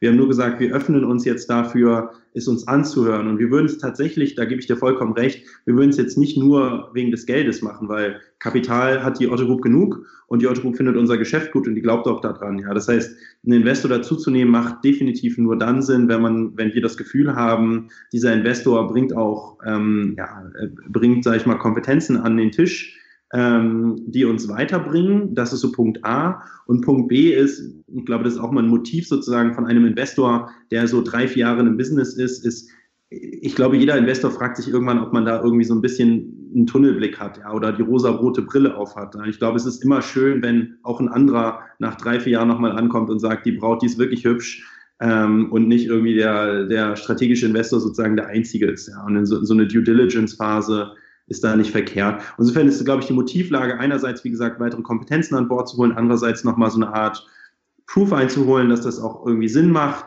Ähm, aber definitiv nicht um jeden Preis. Also die Otto wäre auch in der Lage und hat das auch immer wieder uns gegenüber gesagt, ähm, wenn, wenn wir nicht das Gefühl haben, der Investor bringt uns wirklich weiter, ähm, dann würden sie es auch nicht machen. Und ähm, zum Thema strategisch und Kerngeschäft, ich glaube, ich finde es eigentlich gut, dass die Otto Group das macht. Ich glaube, das ist so eine relativ alte Philosophie von Corporates, dass sie immer alles besitzen müssen, was strategisch wichtig ist. Also das ist ja auch nicht die Philosophie von, von anderen modernen Unternehmen. Ich finde sozusagen Besitz über die über 100 Prozent der Anteile ist eine alte Denke, ähm, äh, sozusagen darüber zu glauben, man hat Kontrolle. Äh, ich glaube, Kontrolle hat man über ein Unternehmen, in dem man es fördert und Mehrwert stiftet, aber ein Unternehmen, was nicht so selbstständig ist, dass es sich in dem Sinne in den operativen Dingen gar nicht kontrollieren lässt, das ist wahrscheinlich auch kein nachhaltiges Unternehmen. Und insofern sieht die Otto Group da keinen strategischen Minderwert drin, einen weiteren äh, Investor reinzunehmen. Jetzt muss ich aber nachfragen, jetzt hast du ja gesagt, so ein externer Investor, der muss auch irgendwie Mehrwert mitbringen. Jetzt gucke ich auf eure Webseite und da sind ja, glaube ich, im Beirat von About You zum einen der Florian Heinemann von Project A, zum anderen der Christian Leibold von eVentures und, glaube ich, auch ein Otto-Vorstand. Dann, dann denkt man natürlich auf den ersten Blick, die decken die Kompetenzen schon ganz gut ab. Deshalb die provokante Frage, welche Kompetenzen fehlen euch denn? Das versuchen wir gerade rauszufinden in dem Prozess. Ähm, allerdings kann ich jetzt schon sagen, wir haben da ein ganz gutes Gefühl, dass es ähm, ja, Fonds gibt und auch Leute gibt, die nochmal Dinge an den Tisch bringen, die wir bisher noch nicht haben. Also sei es Kapitalmarkterfahrung, ja wirklich irgendwie, wenn man Richtung Börse oder und Co. zumindest mal die Option haben will, ähm, sei es Buy- and Build-Strategien, also äh, Akquisitionen, ähm, sei es Internationalisierung ähm, in, in Ländern, in denen auch die Otto Group bisher nicht aktiv ist, ähm, sei es irgendwie Dinge wie Own-Label-Aufbau, ähm, Technologie, also ohne zu sagen, dass all das wir jetzt machen wollen, ja, aber es, es gibt ganz viele Bereiche, ähm, äh, wo, wo es Firmen und Fonds gibt, die extrem große Kompetenz haben und wo wir uns gerade im Prinzip anschauen, ob das eine Kompetenz ist, die uns mittelfristig weiterbringt. Also wollen wir bei ein Bild machen, wollen wir brutal internationalisieren, wollen wir Own Label massiv aufbauen und, und, und, ja. Und letztendlich, ja, evaluieren wir gerade,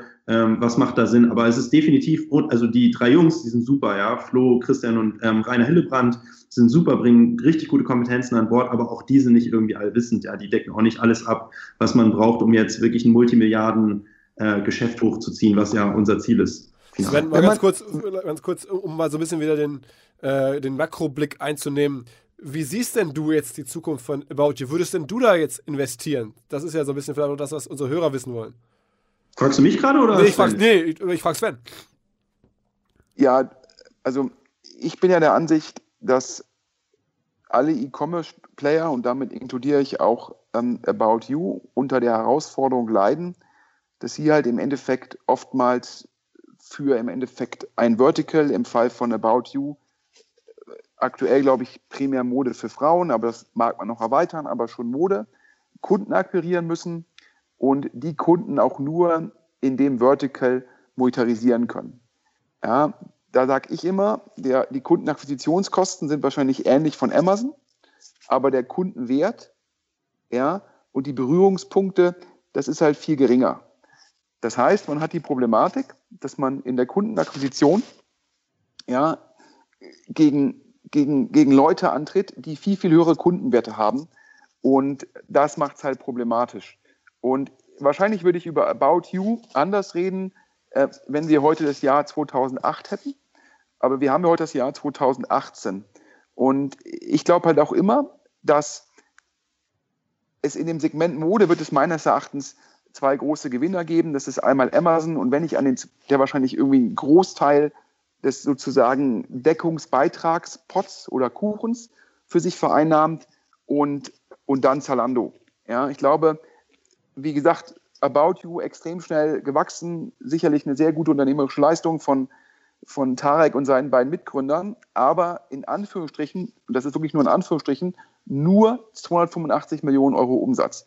Warum sage ich nur? Ich glaube, die Zalando-Zahlen sind ja jetzt gerade bekannt gegeben worden und das waren weit über 4 Milliarden. Das heißt, ähm, da reden wir über das, ja, da reden wir über ein viel, viel, Vielfaches vom About You-Umsatz. Das heißt, ein Zalando profitiert jetzt schon gerade komparativ zum About You ähm, von Skaleneffekten, ähm, von auch Skaleneffekten im Marketing. Ich glaube, Zalando ist letztes Jahr über 23 Prozent gewachsen, obwohl die absoluten Marketingausgaben zurückgegangen sind. Das heißt, wir sehen da Effekte, die wir vorher auch schon bei Zur Plus gesehen haben. Und ich glaube, da hat About You halt einfach ein dickes, dickes, dickes Brett vor sich. Ähm, und das wären da meine Bedenken. Aber ich glaube, sicherlich hat der Tarek da eine andere Perspektive. Ähm, ja, in, in Teilen. Ähm, also, wo ich dir recht gebe, Sven, ist, es ist relativ unwahrscheinlich, dass wir in den nächsten fünf Jahren auf 500 Milliarden Wert aufbauen wie Amazon. Ähm, die haben einfach ein klasse Geschäftsmodell, das muss man schon sagen. Ähm, allerdings ähm, muss man sagen, Amazons Stärke liegt halt ähm, in, ja, wie nennen das Bedarfsdeckung. Also, wenn ich wirklich weiß, was ich will, ich will einen Fernseher, ich will einen Toaster, ich will was weiß ich was, der ein HDMI-Kabel ähm, und es geht eigentlich nur um Preis ähm, und Convenience und es ist eigentlich egal, was für einen Geschmack ich habe, dann, dann ist Amazon sozusagen die First Choice und den, den Markt werden die beherrschen, ja, ganz klar. Mode äh, tickt, tickt einfach ein bisschen anders. Also der Großteil, also Mode ist erstmal ein riesiger Markt. Ja, Mode war 2016 äh, 345 Milliarden Euro europaweit davon 56 Milliarden online, davon nur eine Milliarde bei Amazon übrigens, also irgendwie zwei Prozent oder so und irgendwie fünf Prozent bei Zalando. Also man sieht quasi die gefühlten, die gefühlt größten oder die größten sind halt sehr klein im Gesamtmarkt. Und das liegt daran, dass der, dass der Großteil des Marktes, wenn man den Gesamtmarkt anguckt, also auch offline, ähm, dadurch getrieben wird, dass Leute eben nicht wissen, was sie wollen, sondern ja, im, in, auf Hamburgerisch würde man sagen, bummeln gehen wollen, ja, also sich inspirieren lassen wollen, wissen, sie wollen ein Outfit, ähm, oder sie wissen, sie wollen ihre Garderobe auffrischen oder ja, also sozusagen sehr unspezifisch sozusagen Geld für Mode ausgeben möchten. ähm, und dann eben Impulse brauchen. Und ähm, Amazon und Zalando als äh, sozusagen digitalisierte Lagerhallen, wenn man so will, ja, die durchsuchbar sind und durchklickbar, aber eben nicht sonderlich inspirativ, sind da einfach extrem schlechte ähm, Anlaufstellen. Also es belegen auch diverse Marktforschungen. Jeder, der auf Amazon und Zalando geht, weiß eigentlich schon, was er will. Entweder das konkrete Produkt oder zumindest mal die Kategorie Hose, Kleid oder sowas. Ähm, wir als About You wollen eben diesen Stadtbummel digitalisieren. Das heißt, wir adressieren Leute, die, ähm, die sozusagen mit einem relativ unspezifischen Bedarf auf unsere Seite gehen und wir agieren da so ein bisschen wie so eine Art Modemagazin, kann man vielleicht sagen, wo man die Sachen eben auch kaufen kann. Und das ist ein Bereich, der, der ist fairerweise, wird das wahrscheinlich nicht, das, der ist nicht groß genug, um ein Unternehmen von der Größe von Amazon aufzubauen. Der ist aber definitiv groß genug, um ein Unternehmen aufzubauen, was 5 Milliarden, 10 Milliarden wert sein kann, ähm, was irgendwie hochprofitabel sein kann und was auch nicht von Amazon zerstört werden kann. Weil Amazon in diesen Discovery-Inspirationsbereich äh, nie reingehen will, ja, weil der dafür zu klein ist und zu manuell und zu lokal. Aber jetzt, jetzt muss ich ja mal doch nochmal kritisch nachfragen, denn ähm, ich habe ja letztes Jahr äh, von deinem Geschäftspartner Nils Seebach, ich glaube zum, zum Verständnis der Hörer, wenn ich das richtig verstehe, haben Nils Seebach, Alexander Graf, bekannt von Kassenzone und Spriker. aus dem OMR-Podcast. Ne? Aus dem OMR-Podcast und du ja teilweise gemeinsame geschäftliche Interessen, ähm, die jetzt nicht About You inkludieren, aber andere. Und ihr habt vor kurzem, glaube ich, auch zusammen eine Beteiligungsholding oder ein Beteiligungsgeschäft gegründet, wo der Nils Siebach ja, glaube ich, auch CEO ist. Und genau. der hat geschrieben im letzten Jahr unter digitalkaufmann.de, da hat er analysiert, ähm, Zalando stehe vor, vor schwierigen Zeiten und ähm, hat dort eigentlich sozusagen das Argument gemacht, ähm, dass die ganzen Skaleneffekte ähm, sozusagen, dass das alles für Amazon spreche. Und jetzt habe ich finde ich ja schon mutig. Also natürlich auch unter euch natürlich zeigt auch, dass ihr da eine sehr starke Meinungsfreiheit habt. Ähm, wenn man sozusagen sagt, Zalando ist durch Amazon bedroht. Ähm, weil sogar wenn ich jetzt deine Argumente betreffend Amazon, wo du ja sagst, Amazon, das ist Search und ihr seid Discovery und du sagst, es macht für Amazon keinen Sinn, die Webseite entsprechend umzubauen, weil dafür ist der Discovery-Bereich nicht groß genug aus globaler Perspektive. Aber glaubst du denn nicht, dass die Überlegungen im Sinne von ähm, Leuten Mode vorschlagen, Leuten auf Basis ihrer bisherigen Käufe Empfehlungen auszusprechen, ob es nun über E-Mail-Marketing stattfindet oder über die App, über Push-Notifications oder über eine individuelle Homepage, dass das nicht auch die Pläne von Zalando sind? Und die sind ja, wie ich ja gerade irgendwie Faktor 15 größer als About You. Und sozusagen, sogar die sieht ja sogar Nils Seebach von Amazon partiell bedroht. Deshalb, wie würdest du dich denn von Zalando abgrenzen? Ähm, also ich glaube, Nils hat es sozusagen bezogen auf den Bereich Abverkauf. Also er hat, er hat meine ich, gesagt, ähm, äh, wenn sozusagen Zalando es nicht schafft, nicht nur Abverkauf zu machen, und mit Abverkauf meint er, glaube ich, Bedarfsdeckung, dann steht Zalando vor schwierigen Zeiten. Ähm, ich, also erstmal, ja, Nils, Alex und ich haben alle Meinungsfreiheiten und liegen auch häufig auseinander. Ich glaube, man muss da schwierige Zeiten definieren, ja. Ich sträub mich immer so ein bisschen, also was heißt schwierige Zeiten für ein Zalando? Dass die jetzt pleite gehen? Glaube ich nicht, ja. Ähm, schwierige Zeiten heißt im Zweifel vielleicht, dass sich das Wachstum äh, ein bisschen ähm, ähm, ja sozusagen verlangsamt, ja, aber Zalando wächst immer noch immens. Also selbst wenn die jetzt statt 25 Prozent um 15 Prozent wachsen, dann kann man das auch sagen, dann stehen die immer noch also sehr, sehr gut da. Ja. Die sind 11 Milliarden wert, die sind DAX 30 äh, Marktkapitalisierung. Ähm, und insofern, ich stimme Nils zu in der Perspektive, dass ich glaube, auch ein Zalando muss sich Dinge überlegen, wie sie sich ein bisschen von diesem reinen Bedarfsdeckungscase äh, entfernen, wenn sie weiterhin so wachsen wollen, wie sie es tun. Tut Zalando aber auch. Also die machen sich da ordentlich Gedanken. Ich persönlich glaube nicht, dass Zalando vor schwierigen Zeiten steht. Auch ein Grund ist, dass dieser Markt einfach so unglaublich groß ist. Wie gesagt, Amazon hat 2% Marktanteil in Europa, ja, im Fashion-Bereich online, im Gesamtmarkt irgendwie im Promillbereich. Also es ist nichts. Ja, wenn Amazon weiterhin mit 30 Prozent wächst oder 20 bis 30 Prozent wächst, dann haben die in fünf Jahren 10 Prozent Marktanteil. Das ist immer noch nichts. Ähm, und insofern glaube ich, A, der Markt ist groß genug, dass selbst wenn Zalando es nicht schafft, Alternativen zur Bedarfsdeckung aufzubauen, sie weiterhin ähm, äh, größt, also im, in der Marktkapitalisierung wachsen werden, allerdings nicht mehr in der Geschwindigkeit, wie es mal war. Das ist, glaube ich, auch das, was Nils meinte. Ähm, und ich glaube, wir haben den großen Vorteil, wir sind nochmal deutlich differenzierter gegenüber einem Amazon, als es ein Zalando ist. Zalando ist deutlich näher an der ja sozusagen Bedeutung aus User-Sicht als ein Amazon. Und ich gebe dir völlig recht, natürlich äh, kann man sich Kapitalmarktpräsentationen angucken, ähm, ist auch ein Zalando hinterher und sagt, hey, wir wollen unseren Kunden inspirieren und wir schicken unserem Kunden jetzt irgendwie E-Mails, wo wir ihm Vorschläge machen. Aber es gibt halt einen großen Unterschied, einem Kunden eine E-Mail zu schicken und ihm einen Vorschlag zu machen, dann sieht der Kunde das und sagt, okay, das finde ich cool, das kaufe ich, versus das, was wir haben. Wir werden proaktiv vom Kunden besucht äh, und zwar sehr, sehr regelmäßig. Wir hatten jetzt ähm, im November beispielsweise hatten wir über 10 Millionen unterschiedliche Nutzer in einem Monat, Monat auf unserer Seite, die uns über 2,5 Mal aufgerufen haben.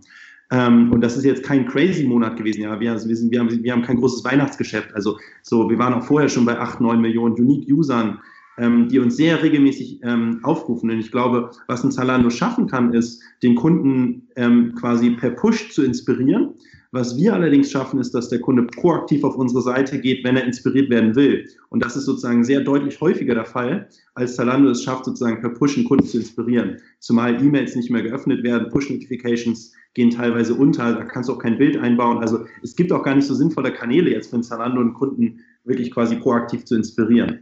Aber wie gesagt, das heißt nicht, dass jetzt kein Kunde, der inspiriert werden will, auf Zalando geht. Das passiert aber in sehr geringem Maße, vielleicht fünf bis zehn Prozent der Kunden. Genauso gehen natürlich auch Kunden auf About You, wenn sie genau wissen, was sie wollen. Ja, also irgendwo deckt jeder Player auch ein bisschen jeden Bereich ab. Aber wir sind halt die Stärksten in diesem Discovery-Bereich, ähm, glauben wir zumindest, ja, und beweisen auch diverse Marktforschungen. Ähm, und wir glauben, der wird nicht von einem Amazon angegriffen werden. Wir glauben, ein Zalando ist organisatorisch dazu nicht in der Lage, das jetzt richtig, richtig gut zu machen. Ja, und der Bereich wächst vor allen Dingen so unglaublich schnell, dass da im Zweifel auch Platz wäre, dass das neben uns auch nochmal irgendwer gut macht. Und das würde für uns im schlimmsten Fall bedeuten, dass wir irgendwie nicht fünf Milliarden wert sind oder zehn Milliarden wert sind in irgendwie zehn Jahren oder sowas, sondern halt irgendwie nur drei oder nur sieben Milliarden oder so, ja, in Anführungsstrichen, ähm, was halt immer noch äh, irgendwie sehr, sehr, sehr gut wäre. Ja. Und insofern sehen wir da, sehen wir da jetzt nicht so, nicht so große Risiken, dass, dass wir keine gute Zukunft haben werden ich, der, der Discovery-Ansatz, der ist ja in den letzten fünf, sechs, sieben Jahren äh, gab es da ja viele Firmen, die gesagt haben, zumindest versucht haben, Venture Capital damit aufzunehmen ähm, und gesagt haben, damit differenziere ich mich. Ähm, und letztendlich kenne ich jetzt nicht viele, ähm, die damit äh, richtig erfolgreich sind. Jetzt würde ich nochmal die ketzerische Frage zurückstellen. Zum einen, Gibt es denn da Vorbilder für euch, wo ihr sagt, das sind Firmen, die sich wirklich nachhaltig mit dem Discovery-Ansatz differenziert haben? Also wo Discovery nicht nur ein kopierbares Feature ist, sondern wo Discovery wirklich dauerhaft ein Wettbewerbsvorsprung ist. Und daran anschließend die zweite Frage. Hm, warum glaubst du eigentlich, dass Discovery zwangsgebündelt sein muss mit Bestellung oder anders ausgedrückt, ähm, sogar wenn ich jetzt glaube, dass Discovery ein nachhaltiger Wettbewerbsvorsprung ist, mh, hm, warum musst du dahinter sozusagen äh, dann auch die Bestellungen zwangsbündeln? Es gibt ja wahrscheinlich auch genügend Modeblogs, ist jetzt nicht mein Fachgebiet, ähm, wo Leute auch hingehen zur Discovery, dort ein Produkt finden und dann entweder per Affiliate-Link auf Zalando oder Amazon weitergehen oder parallel auf Amazon suchen. Also sprich, ich bin mir halt nicht ganz sicher, ob zum einen die Zwangsbündelung und ist das wirklich mehr als ein Feature? Und daher würde ich das noch einmal gerne an dich zurückspielen. Ja, gute Frage. Ähm, also erstmal, warum waren die Modelle vorher nicht erfolgreich? Ich glaube, das sind zwei Faktoren. Zum einen das Smartphone. Also häufig äh, ist äh, sehr ein gutes Zeichen, wenn vorher auch schon mal andere Leute die Idee hatten, aber manchmal macht man, gründet man ja zur falschen Zeit. Ähm, ich glaube, oder wir sehen das auch, ähm, dieses ganze Discovery-Thema, also ich will bummeln, ich will mich inspirieren lassen, pipapo, das ist halt ein absolutes Smartphone-Thema. Es hat das Smartphone als Device gebraucht, dass so ein Modell erfolgreich sein kann, weil sowas machst du am Desktop einfach nicht in einer ausreichend hohen Frequenz, dass du darauf ein Geschäftsmodell machen kannst. Unsere Kunden, die öffnen uns, also unsere aktiven Kunden öffnen uns mehrmals die Woche, so, so wie Facebook und Instagram auch, für fünf Minuten nur. Aber das machst du, das, das, dafür brauchst du das Smartphone. Also das heißt quasi, warum gab es das früher nicht? Weil es das Device dafür, glaube ich, nicht gab. Und die zweite, der zweite Punkt, das ist eine sehr gute Frage. Warum braucht man, warum muss man da die Bestellung dran knüpfen? Ich glaube, das ist auch ein Grund, warum viele damit gescheitert sind. Der größte Painpoint, wenn, also, wenn wir richtig Kundenfrustration erzeugen wollen, dann haben wir ein richtig geiles Content-Piece, verlinken das und dann ist es nicht mehr auf Lager. Ja, das ist der größte Pain, den du dem Kunden antun kannst. Er findet was, was er geil findet und kannst du nicht kaufen. Das heißt, du sagst. Also die Ware kontrollieren ähm, und das in deine Warenbeschaffung einbauen sozusagen, damit du eine geile Kundenexperience hast. Wo ich dir aber recht gebe, Sven, ist die Frage, musst du jetzt auch die Logistik dahinter machen? Ja, was ich mir vorstellen kann, ist, wenn Amazon so richtig abgeht, so, weil, weil Stock zu haben, also Ware auf Lager zu haben, ist kein Nachteil. Das, das, äh, das, wenn man das halbwegs im Griff hat in der Supply Chain, hast du da jetzt keinen Kostennachteil, du hast eher einen Margenvorteil, wenn du direkt einkaufst. Was allerdings sein kann, ist, und das ist auch kein Skalenthema, ich sag mal, ab einer gewissen Größe, und die haben wir jetzt schon erreicht, kriegst du auch nicht bessere Konditionen im Einkaufen. Amazon kauft nicht günstiger ein als wir, beispielsweise. Ja. Ähm, wo du allerdings einen Skalenvorteil hast, gerade in der Convenience, ist, ist die, die Auslieferungslogistik.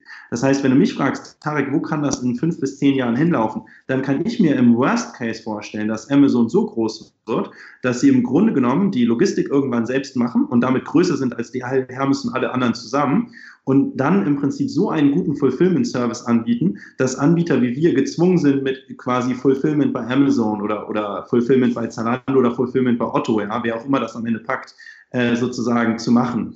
Dass wir aber trotzdem trotzdem die Ware einkaufen, macht, glaube ich, total Sinn, weil wir letztendlich nur so sicherstellen können, dass wir den Content, den wir präsentieren, die Outfits, die wir präsentieren an den Influencern und Co., auch wirklich äh, sozusagen in, in unserer Supply Chain vorhalten und dann auch kaufbar machen. Das könnten wir gar nicht mit dem Amazon. Also wir drehen mittlerweile so ein Volumen, dass wir selbst ein Amazon sozusagen äh, in die Knie zwingen, würden, wenn wir ein gutes Content-Piece präsentieren.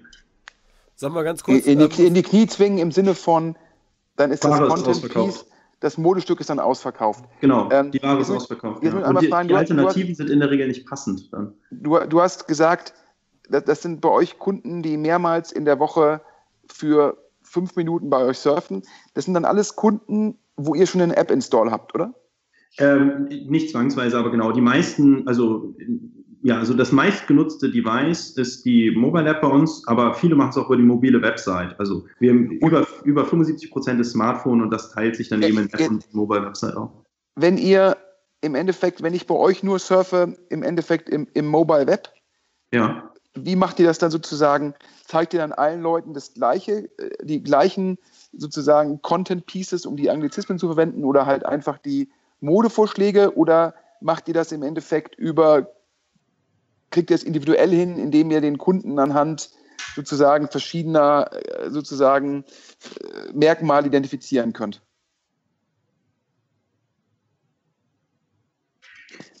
Ähm, es ist so, dass äh, die, diese Personalisierung, die du ansprichst, die funktioniert mit Abstand am besten, wenn du dir unsere App runterlädst und auch eingeloggt bist.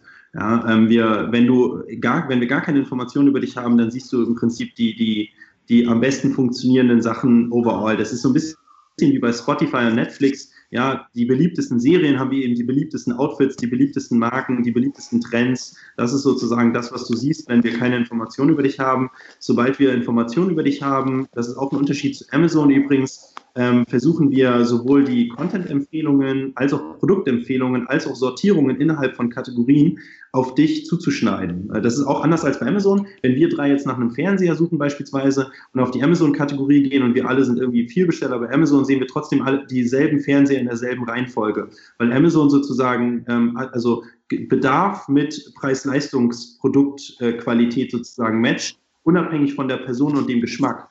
Ähm, wir versuchen Person und Geschmack mit einzubeziehen. Das ist auch eine Geschichte, die in Amazon wahrscheinlich nie machen wird, weil es sich für Amazon nicht lohnt. Es gibt zu wenig Bereiche, wo Person und Geschmack sozusagen eine Rolle spielen. Ähm, naja, da, da muss ich jetzt aber widersprechen. Also mhm. ähm, ich kaufe jetzt bei Amazon äh, keine Mode, aber ich kaufe bei Amazon relevant Bücher. Und selbstverständlich ähm, werden da, wenn ich im Endeffekt nicht die konkrete Suche habe, sondern wenn ich, was du als Discovery bezeichnest, sozusagen werden da Sachen berücksichtigt. Also entweder sind das letzte Suchen ähm, oder es sind sozusagen äh, andere Leute haben was Ähnliches gekauft, ja, oder es sind artverwandte Bücher, die mir vorgeschlagen werden. Da gibt es im Endeffekt im Bücherbereich ähm, durchaus das, was du gerade angesprochen hast, eine Individualisierung und das sogar mhm. teilweise im nicht eingeloggten Zustand. Ja, allerdings, soweit ich weiß, zumindest, möglicherweise liegt auch falsch, aber soweit ich weiß, nicht, eine, nicht wenn du auf eine Kategorie gehst, in eine Kategoriesortierung. Also die, wenn du jetzt auf Belletri auf also ich Sachbücher gehst, ja, dann sie, siehst du diese, dieselbe Reihenfolge der Sachbücher wie ich. Ähm, das bezieht sich sozusagen, diese Individualisierung, die du ansprichst, bezieht sich eben auf die ähm, Recommendations, also Kunden kaufen auch, ne, und hier, das empfehlen wir dir und so weiter ähm, nicht so sehr auf die Kategorien. Und da ist es eben sehr stark so, dass, ähm, wie gesagt, Amazon nicht versucht, ähm, quasi Geschmacksprofile über die Kunden zu bilden, sondern eher eben auf äh, Kunden kauften auch, letztgesuchte und so weiter. Also sehr stark eben auf Produktattribute geht, nicht so sehr wie wir auf, ähm, äh, auf Stilgruppen und auf Geschmäcker äh, und das wirklich sozusagen modespezifisch macht. Ja, also ähm, sondern eben eher attributspezifisch und quasi den Menschen da, den, den, den Stil und den Geschmack des Menschen eher außen vor lässt. Was jetzt nicht heißt, dass die das komplett außen vor lassen, aber halt nicht so exzessiv, wie wir das machen. Ähm, äh, versuchen sozusagen festzustellen, wenn du Trend X machtest letztes Jahr, dann magst du dieses Jahr Trend Y oder Mark oh, okay. X und Marke äh, Y. Diese Zusammenhänge, da, also da ist Amazon zumindest mal noch in den Kinderschuhen, ja, das, das weiß ich. Okay, äh, bevor wir jetzt hier die, die, die Detail-Amazon-Diskussion führen, ähm, wollte ich nochmal ähm, versuchen, mehr aus dir rauszukitzeln. Ihr habt ja letztes Jahr in Q2 im gewissen Rahmen äh, Zahlen bekannt gegeben. Da war, glaube ich, die Umsatzvorhersage 275 Millionen Euro. Die habt ihr jetzt im letzten Jahr mit über 280 Millionen Euro überschritten. Nee, Und 250 bis 280 haben wir in unserer Pressemitteilung äh, kommuniziert. Äh, nee, ich, hatte, ich, hatte, ich hatte mich auf die NOAA-Präsentation bezogen. Ich genau, glaub, da waren, genau, die war, glaube ich, drin. Genau, ja, ja, genau. Die war, glaube ich, im Oktober oder so. Da war schon, da war schon absehbar, dass wir äh, irgendwo in der Region landen werden. Hier sind wir sogar noch drüber, noch weit drüber, noch weiter drüber gelandet, aber genau, da hast du recht, ja. Ich dachte immer, es wäre die Präsentation, die du auf der NOAA in Berlin gehalten hast, aber vielleicht war das schon die Präsentation in London. Ähm, da war auf jeden Fall 275. Da habt ihr auch im Endeffekt GMV-Zahlen äh, kommuniziert, ich glaube 900 Millionen. Wenn ich dich richtig verstanden habe, sind das Zahlen inklusive Mehrwertsteuer und vor Retouren. Ja? Genau. Das heißt also das, was ihr, sage ich mal, was einmal durch die Kasse gelaufen ist und wenn dann halt, was ihr den Staat abgibt, wird sozusagen nicht berücksichtigt und auch das, was der Kunde dann zurückschickt, wird nicht berücksichtigt. Und ihr hattet da draufstehen, ich glaube, 55 Prozent eigene Ware und 45 Prozent Marktplatz. So, und dann habe ich mal versucht. Des Umsatzes, genau. genau. Also 55 Prozent der Umsätze erzielen wir mit Ware, die wir selbst auf Lager haben. Mhm. Und 45 Prozent der Umsätze erzielen wir mit Ware, die ultimativ von unserem Lieferanten zum Kunden äh, ausgeliefert wird. Genau. Und dann habe ich, hab ich mir natürlich irgendwie gedacht, mh, hm, äh, ich gucke jetzt mal, was kann ich daraus lernen? Was ist eure Retourenrate? Und habe dann das Excel-Sheet kurz aufgemacht. Ist jetzt in dem Fall auch keine Raketenwissenschaft, und habe einfach mal angenommen, zum einen, dass ihr die gleiche Marge nimmt wie Amazon. Das ist ja, glaube ich, irgendwie 15 Prozent netto vom Brutto. Korrigier mich. Auf die, auf die, Marktpla äh, auf die äh, Marktplatz, äh, die Marktplatzprovision meinst du, ne? Korrekt, für, für Amazon. Und bin dann auf eine Retourenrate von 43 Prozent gekommen. Daher jetzt die Frage, äh, sozusagen, stimmen da meine, meine beiden Annahmen oder äh, habe ich da was falsch gemacht? Also vielleicht kurz für den Hörer, also Gross Merchandise Volume, diese 800 oder 900 Millionen, glaube ich, habe ich da kommuniziert. Ähm, da gibt es unterschiedliche Definitionen. Das haben Sven und ich im Vorfeld auch schon festgestellt. Man kann das sozusagen vor Retouren oder nach Retouren definieren. Wir definieren Gross Merchandise Volume in unserer Logik als Vorretouren, also weil die Otto Group das auch macht. Bei denen heißt das Bruttoumsatz, aber ähm, Insofern sind diese 800 oder 900 Millionen Euro, je nachdem, was ich da kommuniziert habe, es sind jetzt über 900 Millionen sogar im Endeffekt, sind in unserer Logik tatsächlich Vorretouren inklusive Mehrwertsteuer, also das, was sozusagen als Transaktion abgeschlossen wird. Das ist für uns immer eine Metrik, die wir häufig sozusagen unseren Investoren kommunizieren, äh, wenn wir sagen wollen, was haben wir letzten Monat gemacht, wo wir einfach noch keine Retouren, wo wir noch keine solide Retourenprognose haben, ähm, weil die Retourenquote schwankt. Ähm, äh, das sozusagen zur, zur, äh, zur Begrifflichkeit. Aber wie gesagt, gibt es unterschiedliche Definitionen. Ähm, ähm, äh, zu, deinen, zu den Zahlen, die du genannt hattest, muss man noch dazu sagen, Ähm, es gibt noch eine Unbekannte in der, in, in der Formel. Das ist die Frage, ob du den Marktplatzumsatz in, deiner, in deine Bilanz schreibst oder nicht. Ähm, und das hängt häufig von den Verträgen ab, die du mit den Marktplatzpartnern hast. Je nachdem, wie diese Verträge gestaltet sind, kannst du den Umsatz in deine Bilanz schreiben oder nicht. Ähm, wir kommentieren allerdings nicht, ob wir das tun oder nicht. Insofern, äh, und die Provision ist auch nicht, äh, ist auch teilweise unterschiedlich. Insofern, ja, kann ich, lange Rede, kurzer Sinn, ich kann die Zahlen nicht, äh, nicht, nicht kommentieren. Ja, also, Aber wenn, wenn, wenn, sagen wir jetzt mal, ich bin, ich bin irgendwie Chef der Modemarke Westermeier Schmidt. Genau. Und wir haben jetzt mega. Ganz hässliche Teile wahrscheinlich. Ganz hässliche mega, Teile. Me mega geile OMR-Hoodies, ja. Äh, die angeblich letztes Jahr den Fahrern auf der OMR-Konferenz von Leuten abgekauft worden sind. Korrekt, ja. Also wir sagen jetzt, scheiße, das muss man als Business aufziehen. Und da ich Philipp diese Erkenntnis gebracht habe, in Anführungsstrichen, heißt die Modemarke jetzt Westermeier Schmidt. Und wir haben jetzt irgendwie 20.000 Hoodies und wir sagen halt im Endeffekt zu den OMR-Hoodies, da passt nur About You. Ähm, sehr, gute, sehr gute Einschätzung. So, und wir wollen die jetzt da verkaufen, ähm, aber sagen, nee, nee, nee, Fulfillment machen wir selbst. Ähm, das findet irgendwie bei Philipp im Keller statt und mit ganz vielen Praktikanten. Und wir wollen das jetzt über euch verkaufen. Und dann gehe ich natürlich da auf dich zu und sage, hier, ähm, Tarek, das ist für dich die Möglichkeit, ganz viele sozusagen Entscheider zu erreichen und dementsprechend sozusagen, eigentlich müsste ich von dir noch Geld bekommen, aber ich bin bereit, ihr dürft das verkaufen für 0% Kommission. Dann sagst du zu mir, nee, nee, nee, wir bekommen ja schon von Ralf Lauren 25% Kommission, da brauche ich von dir 30. Und dann einigen wir uns zum Schluss auf 15. Und ist das dann der Durchschnitt, den alle anderen zahlen? Nee, 15 ist nicht der Durchschnitt. Ähm, ähm, der, der Durchschnitt, also der, der, Durchschnitt ist es erstmal nicht und die Provisionshöhe, die schwankt tatsächlich massiv, ja, weil das sozusagen von den, ähm, also ich würde dann fragen, was ist der durchschnittliche Itempreis von deinen Hoodies? Ja, das sind natürlich ein mega Treiber. Wenn die Hoodies jetzt 10 Euro kosten, dann brauchen wir deutlich mehr Provision, als wenn die Hoodies irgendwie 50 Euro kosten, ja. Äh, dann checken wir natürlich, ähm, du hast ja eine super relevante Zielgruppe. Ja, das spricht erstmal für die Hoodies sozusagen. Wir überlegen uns, natürlich können wir über deine Hoodies Neukunden gewinnen, die einen hohen Customer Lifetime Value haben, also die in ihrer Folge ähm, Kunden bleiben bei About You und uns viel Deckungsbeitrag bringen, also ein sogenanntes Entry ähm, Assortment. Ähm, und, und, und. Also da spielen extrem viele Faktoren eine Rolle für die Frage, wie hoch deine Provision am Ende ist. Ähm, und das, das geht halt wirklich von bis, ja, also das, äh, das schwankt massiv. Ähm, und dann ist nochmal die Frage, wie unser Vertragsverhältnis ist. Also für die Frage, was landet am Ende des Tages in unserer ähm, IFRS-Bilanz, ist die Frage, wie unser Vertragsverhältnis gestaltet ist. Und da spielen dann zum Beispiel so Fragen eine Rolle wie, wer macht eigentlich die Preissetzung? Also können wir, wenn ihr uns sagt, hey, pass auf, Tarek, wir wollen den Hoodie für 40 Euro verkaufen und ihr, nehmen wir mal an, wir kriegen jetzt irgendwie 50% Provision, um mal einen Wert zu nennen, der, der nicht stimmt, ja, also 20 Euro, ähm, können wir dann einfach entscheiden, dass wir den Hoodie für 30 Euro verkaufen, obwohl ihr ihn eigentlich für 40 UVP sozusagen angeboten habt. Also haben wir die Preissetzungshoheit oder ihr? Das ist zum Beispiel einer, einer von vielen Faktoren für die Frage, ob wir eigentlich, ob wir eigentlich der Händler sind oder ob ihr eigentlich der Händler und Vertragspartner des Kunden seid und bei wem die, der Umsatz am Ende des Tages in der Bilanz landet.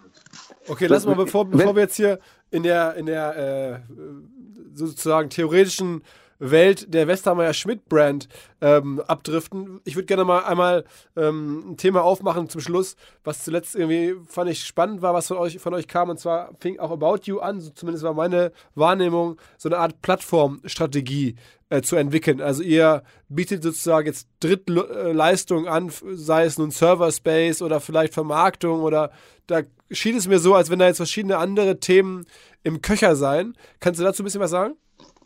Mm, genau, also ähm, was wir schon seit über einem Jahr machen, ist, ähm, also ich hatte ja gerade erwähnt, wir haben massive Reichweite, äh, über 10 Millionen unterschiedliche Besucher, die uns eben sehr hoch frequentiert äh, besuchen. Leider ist es so, dass nicht alle 10 Millionen auch wirklich jeden Monat einkaufen. Also viele benutzen uns auch ausschließlich als Inspirationsplattform und gehen dann irgendwie offline einkaufen oder, oder zu anderen äh, äh Leuten und kaufen da ein.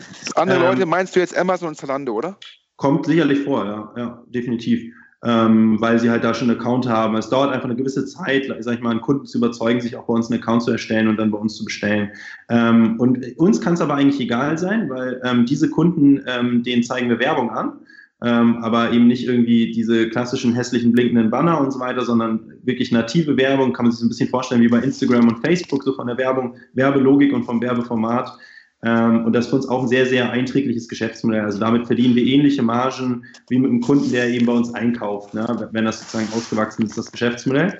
Ähm, das ist sozusagen das erste zusätzliche Geschäftsmodell zum Retail, ähm, was wir aufgebaut haben. Und ein zweites zusätzliches Geschäftsmodell, das wir gerade im November gestartet haben, ist ähm, äh, die Lizenzierung unserer technologischen Infrastruktur. Wir nennen das die About You Cloud. Da könnte jetzt Sebastian Betz deutlich mehr zu sagen, aber ich sage mal jetzt mal so in Laiensprache ähm, stellen wir dort eben unsere Backend-Infrastruktur ähm, äh, quasi anderen Händlern äh, zur Verfügung, äh, um sie in, der, in, die Lage zu versetzen, eben schneller zu skalieren, schneller zu internationalisieren, auch so ein hybrides Modell wie bei uns mit Marktplatz und eigenem äh, Bestand zu führen und, und, und sozusagen. Und das äh, lizenzieren wir eben äh, an, an Drittfirmen raus. Okay. Da, da, da, da, da, muss ich jetzt ja doch nochmal äh, was sagen zu. Ähm, die, Alles andere wäre ja auch schlecht gewesen, ne? das, das erwarten wir von dir. Absolut. Ich, Hier, ja, ich, wollte schon immer mal in die, in die Höhle der Löwen, ja, wenn, wenn auch nur in Podcast-Form. Ja, ja, also die, die Thematik zu sagen, ich biete auf About You im Endeffekt Werbung an, um Kunden, die bei mir nur ähm, sozusagen gucken, aber nicht shoppen, zu monetarisieren, ist ja nichts weiter als zu sagen, ich habe einen Bereich, wo ich reine Discovery habe und dann halt diese Discovery anders monetarisiere als über die Transaktion, die daran angeschlossen ist. Das kann ich im Endeffekt im Rahmen äh, einer wahrscheinlich Kernkompetenzanalyse noch nachvollziehen. Aber zu sagen, dass jemand, der letztendlich aktuell und e-, egal wie du jetzt Zalando darstellst, ob nur als reinen Bedarfsanbieter oder wie ich meine, das ist ein Feature, die Discovery, das kann Zalando nachziehen. Ich glaube, es ist euer Hauptkonkurrent mit Abstand, der ist 15 mal größer als ihr ich kann überhaupt nicht verstehen, warum About You in der Phase, wo es noch extrem aggressiv wachsen muss, um Skaleneffekte aufzubauen, wie man im Endeffekt die Organisation dort im Endeffekt defokussieren kann.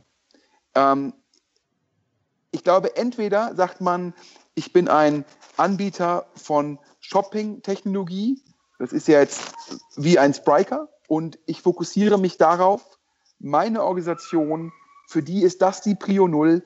Ich baue das beste Produkt. Ich biete dazu noch sehr gute Services an, um dem Kunden beim Onboarding zu helfen. Das ist meine Kernkompetenz. Oder ich sage, ich mache im Endeffekt, ja, E-Commerce für Fashion mit der Differenzierung Discovery und gucke, dass ich darüber halt wachse. Und dann kann ich darüber nachdenken, wie ich meine Kundenkontakte entweder über Werbung, Transaktion oder Affiliate-Modell über verschiedene Arten monetarisiere. Aber zu sagen, dass ich jetzt noch Plattformanbieter nicht im Sinne von, ich werde zur Plattform als Marktplatz, sondern Plattformanbieter, indem ich anderen Leuten Technologie verkaufe. Das ist meines Erachtens bei einer Firma, wo wir ja noch nicht über 20.000 Leute reden, sondern ich glaube 300, 400, wenn ich die Presse richtig verfolge, der falsche Fokus. Ja, da haben wir da unterschiedliche Meinungen. Also erstmal ganz kurz, weil du, weil du unser Geschäftsmodell als Feature bezeichnest, also äh, was Zalando nachziehen kann, haben wir ja mehrmals versucht, aber nur weil man etwas auf der Seite hat, heißt das halt nicht, dass Kunden das auch wissen und einen deswegen besuchen. Ne? Ähm, äh, ich sag mal, die Zalando, Zalando wird einfach wahrgenommen von den Kunden als digitale Lagerhalle und About als Discovery ähm, Destination. Und wenn man unseren Traffic anguckt, dann sind wir gar nicht so viel kleiner als Zalando und das nach drei Jahren gegen zwölf Jahre. Ja. Also ich sage mal, in der Wahrnehmung der Kunden sind wir nicht kleiner, sind wir nicht kleiner als ein Zalando. Ja. Das ist sozusagen eine Geschäftswahrnehmung. Ähm, ähm, so und äh, der, der, kleine Größenunterschied spielt für den Kunden keine Rolle. Äh, insofern glaube ich nicht, dass Zalando jetzt, sag ich mal, das in Anführungsstrichen, was du als Feature bezeichnest, einfach so nachziehen kann. Haben die ja auch schon ein paar Mal versucht, ist immer gescheitert. Äh, die Kunden gehen trotzdem nicht auf Zalando für, für Discovery. Ähm, was die Defokussierung angeht, ähm, ich glaube, gerade wenn man 300 Leute ist, kann man so ein weiteres Geschäftsmodell aufbauen. Ja, ein Zalando ähm, äh, tut sich gerade sehr schwer damit, weitere Geschäftsmodelle zu etablieren, eben weil sie so groß sind. Ähm, insofern ist Größe nicht ein Vorteil, wenn man, ähm, wenn man sozusagen sein Geschäftsmodell erweitern möchte, sondern eher ein Nachteil in der Organisation. Äh, und letztendlich, warum machen wir das? Also das ist aus der schlichtweg entstanden, weil uns so viele Firmen angesprochen haben, dass sie auch gerne in Anführungsstrichen Plattform werden wollen, indem sie auch einen Marktplatz äh, äh, indem sie ihren eigenen, äh, ihre eigene Warenbewirtschaftung kombinieren mit einem Marktplatzmodell. Das klingt total einfach, ist aber technisch tatsächlich extrem kompliziert. Beispielsweise führt man dann plötzlich, hat man ein Produkt, was theoretisch aus drei Quellen kommt, ja, um mal ein Beispiel zu nennen für Komplexität mit unterschiedlichen Preisen und und und, unterschiedlichen Artikelbeschreibungen und so weiter. Wie geht man damit um? Wie spielt man das aus und so weiter? Es gibt sehr hohe Komplexität technisch sozusagen in der Infrastruktur ähm, dessen, was wir machen. Ähm, das gibt es sicherlich bei Zalando auch, aber ähm, wir sind eben von unserer Unternehmensgröße noch in der Lage, relativ einfach und agil mal ein separates Team aufzusetzen, ähm, was einfach mal ein, zwei Kunden letztendlich onboardet und, äh, ähm, äh, und, zu, und, und zu schauen, was wir damit für Margen machen. Ich kann sagen, wir haben über 100 Inbound-Leads bekommen, seitdem wir das äh, äh, ähm, kommuniziert haben. Wir haben schon, äh, wir sind mit einigen in, in, intensiven Gesprächen, ja, sogar ein bisschen mehr als intensive Gespräche teilweise. Das ist ein sehr, sehr hochmargiges Geschäft. Ähm, Amazon macht das mit AWS auch. Die bieten Hosting-Leistungen an. Wir bieten eben Softwareinfrastruktur an. Das ist jetzt auch nicht ungewöhnlich. Äh, als äh, Tech-Company, die wir sind, ja, oder auch als Retail-Company, Infrastruktur äh, zur Verfügung zu stellen. Zalando macht das mit Zalando, äh, mit Fulfillment bei Zalando. Ähm, und wir machen das eben mit unserer About You Cloud. Also das ist erstmal per se nicht ungewöhnlich. Ähm, und ich finde es auch nicht nachteilig, das zu machen in einer, in einer Unternehmensgröße wie unserer eher als, ist als Vorteil. Ja. Und mittelfristig macht es halt Sinn aus Margensicht. Ne? Also drei Punkte dazu. Also zum einen, ich musste, ich musste fast hier gerade gucken, dass ich nicht vor Lachen vom Stuhl falle. Und zwar nicht wegen dir, sondern wegen euren Kunden dann, also von den Kunden der About You Cloud. Wer heutzutage noch glaubt, ja, stell dir mal vor, jetzt baut sich jeder eine E-Commerce-Plattform mit angeschlossenem Marktplatz. Und zum Schluss haben wir 100 Marktplätze. Ja, ähm, ich glaube, die Konsequenz von Marktplätzen ist es, dass wir äh, weniger Anbieter haben und nicht mehr. Also das nur generell zu der Logik, äh, irgendwelchen Leuten noch eine E-Commerce-Software mit angeschlossenem Marktplatz zu verkaufen. Da stimme ähm, ich dir zu, wenn ich da direkt einhake, stimme ich dir zu. Allerdings, wenn in der Kategorie gerade zehn Player äh, aktiv sind und ich stimme dir komplett zu. Die meisten Märkte werden eher Oligopole äh, und so, äh, sich sozusagen konzentrieren. Dann willst du aber gerade derjenige sein, der am schnellsten den Marktplatz aufbaut, Skaleneffekte hebt. Und wir sind sozusagen der Shortcut für dich. Ja, ich gebe dir da komplett recht. Wir werden jetzt nicht 5000 Kunden haben in fünf Jahren, ja, sondern wir werden eher 100, 200 Kunden haben, die aber sehr, sehr groß sind und uns dafür auch eben sehr viel Geld bezahlen am Ende mit einer sehr also, guten Marge. Ihr habt 100 bis 200 Sektoren, wo es noch im Endeffekt dann einen einen vertikalen Marktplatz bedarf. Also ich würde, ich hätte jetzt Schwierigkeiten wahrscheinlich sozusagen mit dir her, das irgendwie noch für äh, zehn Bereiche aufzuzählen, wo es dann noch neben Amazon sozusagen das braucht. Weil wenn ich jetzt, wenn ich jetzt sogar jetzt deinen Discovery-Ansatz glaube und auch glaube, dass der mehr als ein Feature ist, das kann man beides kontrovers diskutieren, aber nehme ich das mal an. Jetzt möchte ich mal kritisch hinterfragen, für wie viele Bereiche gibt es denn überhaupt die Rechtfertigung zu glauben, dass Discovery der Differenziator ist? Bei Mode ist es wahrscheinlich der Bereich, wo ich es am ehesten glauben mag. Aber wo ist es denn sonst der Fall? Und da muss ich ganz offen sagen, ja, diese ganzen anderen Bereiche, wo wir über Bedarfsdeckung reden, da ist mir egal, wie gut die About You Software dazu passt. Wie sollen die denn gegen Amazon bestehen? Das heißt, ich frage mich da ganz offen, von welchen 100 bis 200 Kunden sprichst du? Mich würden mal alleine zehn Beispiele interessieren, wo das sinnvoll ist. Hm. Ja, da habe ich einen anderen Blick drauf. Ja, also ähm, äh, erstmal gibt es ähm, genug Hersteller, ja, die sozusagen vertikal in ihrer Supply Chain sind, also die im Prinzip Produzent sind, ja, also ja. Ne, Marken sozusagen, die auch einen Online-Shop betreiben, die in der Regel sehr, sehr groß sind, also Esprit beispielsweise und H&M als äh, sortimentstechnische vertikale Spieler sind extrem groß. Und ja. ähm, solche Spieler haben auch ein Interesse, ihr Sortiment ähm, zu erweitern, ja, um Kategorien, die sie eben selbst nicht abdecken, ohne dass sie sozusagen ihr eigenes Geschäft kannibalisieren. Also das ist erstmal ein Riesenfeld. Äh, davon gibt es Tausende, äh, die, die auch, also unser, unsere Zielgruppe sind Unternehmen, die über 100 Millionen Euro Umsatz mindestens mal anstreben oder schon machen. Da gibt es extrem Offline viele in dem Bereich. Online. Äh, da gibt es extrem viele in dem Bereich. Ähm, und dann glaube ich eben nicht, ähm, dass man jetzt, nur weil Amazon so schnell wächst, ja, also das ist der gleiche Trugschluss meiner Meinung nach wie, wie, wie in der Mode.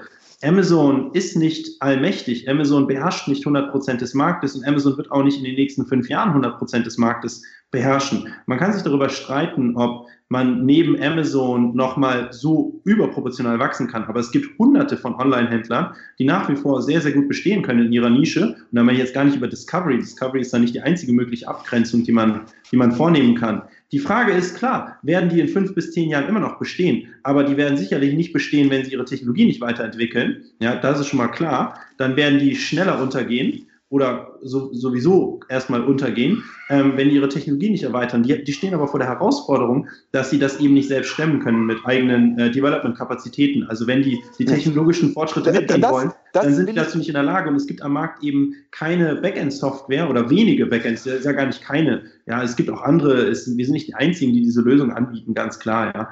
Ähm, aber es gibt wenig Angebot gerade bei sehr viel Nachfrage von Hunderten von Playern, die ähm, eine signifikante Größe haben und die sich technologisch weiterentwickeln müssen, wenn sie die Chance haben wollen, mit Amazon mitzuhalten. Ja. Männer, wir haben jetzt, okay, eine, Stunde, wir haben jetzt eine nee, Stunde nee, Hörgenuss nee, überschritten. Da, dazu, dazu muss ich was sagen. dazu muss ich noch was sagen. Ich glaube, also all das, was der Tarek gesagt hat, dem kann ich ja irgendwie zustimmen. Ja, Händler müssen sich fragen, wie differenzieren sie sich? Händler müssen sich fragen, wie muss die technische Plattform aussehen, damit sie sich differenzieren können? Händler müssen weg von Legacy-Plattformen. Alles unterschrieben. Und Hersteller auch. Ja, aber es gibt doch keinen einzigen Grund zu sagen, dann packe ich mir zur Seite noch einen Marktplatz. Die meisten Leute, von denen du redest, die haben ja schon organisatorisch ein Problem, überhaupt ihren eigenen Online-Shop zu betreiben. Und zu sagen, ich habe nebenbei noch Marktplatzsoftware, macht das ja nicht einfacher. Und deine also Beispiele von, von vorhin ja. ist doch im Endeffekt, naja, also wenn es keine Marktplatzsoftware ist, dann kann ich ja genauso gut statt irgendwie der About You Cloud, da gibt es irgendwie von Hybris über Spryker, über diverse Anbieter, die das als Kernkompetenz haben. Und da kann man, glaube ich, ja nur, es gibt ja, als ich in der Uni war, äh, da gab es ja mal dieses berühmte Beispiel sozusagen, sollte man als Firma sozusagen eigene Putzkolonnen anheuern oder sollte man nicht lieber eine Firma kontrahieren, ähm, die das professionell als Fokus macht, die also im Endeffekt Reinigungskräfte anbietet und da war immer die Aussage, Fokus auf die Kernkompetenzen und für Dienstleistungen dann lieber jemanden anheuern, für den das eine Kernkompetenz ist. Ich persönlich würde About You auch nie dafür kontrahieren, weil ich immer Angst hätte, dass sozusagen ihr in Prio Null verständlicherweise euren eigenen Shop hat. Und ich glaube auch, dass dein Beispiel mit Zalando und Fulfillment bei Zalando, das ist ja ganz was anderes. Da geht es ja nur darum, Zalando als Marktplatz, plus Logistik. Das ist eine Erweiterung der sozusagen Kompetenzen, um Skaleneffekte zu erreichen und um Marktplatzverkäufe sozusagen zu ermöglichen. Da mache ich ein Häkchen dran. Dein Beispiel mit, mit Amazon und sozusagen den Cloud Services, da würde ich halt sagen, ja, mega erfolgreich, eine Ausnahme, aber auch zu einem viel späteren Zeitpunkt gemacht in der Firmengeschichte, als ihr das jetzt mit der About You Cloud macht. Und vor allem ich kann das überhaupt nicht verstehen, sozusagen, wo eure Software in einem entscheidenden Punkt ein Vorteil ist, weil ich überhaupt nicht verstehe, warum ein H&M jetzt noch nebenbei auf einem Marktplatz noch andere Produkte anbieten soll. Das macht für mich überhaupt keinen Sinn. Hm. Ja, Sven, du betreibst aber auch keinen Online-Shop. Also ähm, für viele Händler, mit denen wir reden, macht unsere Software total Sinn. Marktplatz ist auch nicht das einzige, der einzige Vorteil, den du hast. Äh, gibt diverse Vorteile, äh, die man durch unsere Software hat. Und ich gebe dir völlig recht, ja, in der Frage, sollte man als Händler im Prinzip jetzt selbst eine Shop-Software zusammenkloppen oder sich eine von extern reinholen, sagen die meisten Händler, ich hole mir lieber eine von extern rein. Dann holt man sich natürlich eine von jemandem rein, der da Spezialist drauf ist. Aber uns äh, äh sozusagen, ähm, also ich würde mal sehr stark bezweifeln, ob wir nicht mehr Spezialist sind als ein Hybris äh, im Bauen einer solchen Software und noch mehr Interesse daran haben, innovativ zu sein. Ja, ein Hybris ist ein, äh, ist ein reines B2B-Unternehmen. Wir haben ein Eigeninteresse daran, dass wir die beste Backend-Software haben, die existiert. Ja, und wir profitieren von diesen Skaleneffekten, die wir über dieses Cloud-Geschäft eben reinholen, indem wir mehr als nur unsere eigenen Shops über diese Cloud laufen lassen. Ähm, und das wird gerade von den anderen honoriert. Und ich kann da nur sagen, ja, das Feedback vom Markt ist da irgendwie gegen den Hybris und Demandware äh, relativ eindeutig. Wir sind ein Spezialist für E-Commerce. Wir sind mehr Spezialist als ein Hybris. Frag mal ein Hybris, wie man E-Commerce betreibt. Die werden es dir nicht wirklich sagen können. Wir können es dir sagen, ja, weil wir es eben selbst tun. Wir sind selbst hinterher, diese Software weiterzuentwickeln. Wenn sowas wie Same-Day-Delivery wichtig wird, dann sind wir die Ersten, die das einbauen und dir das on-click sozusagen zur Verfügung stellen. Ähm, und ein Hybris musst du dafür beauftragen.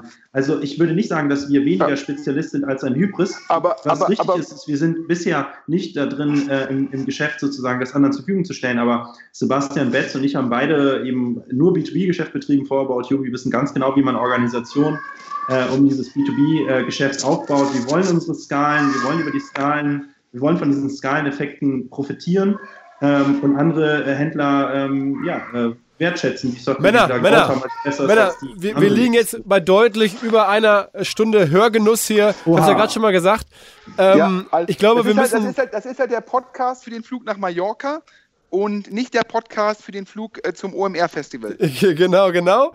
Ähm, allerdings würde ich trotzdem sagen, dass wir ähm, jetzt äh, zum Ende kommen. Ich fand, äh, es waren viele Themen dabei. Aber, aber ich, ich, muss, ich muss den Tarek noch eine Frage stellen, weil wir haben ja vorhin über die Zahlen gesprochen. Übrigens, Tarek, du hast auf der NOAA in Berlin die 275 Millionen Euro äh, kommuniziert. Ich habe mir gerade nochmal die Präsentation angeschaut, aber müssen wir auch gar nicht lange diskutieren. Hast ja noch sozusagen äh, geschlagen die Zahl. Jetzt meine Frage, was sind denn die Planzahlen für äh, 2018?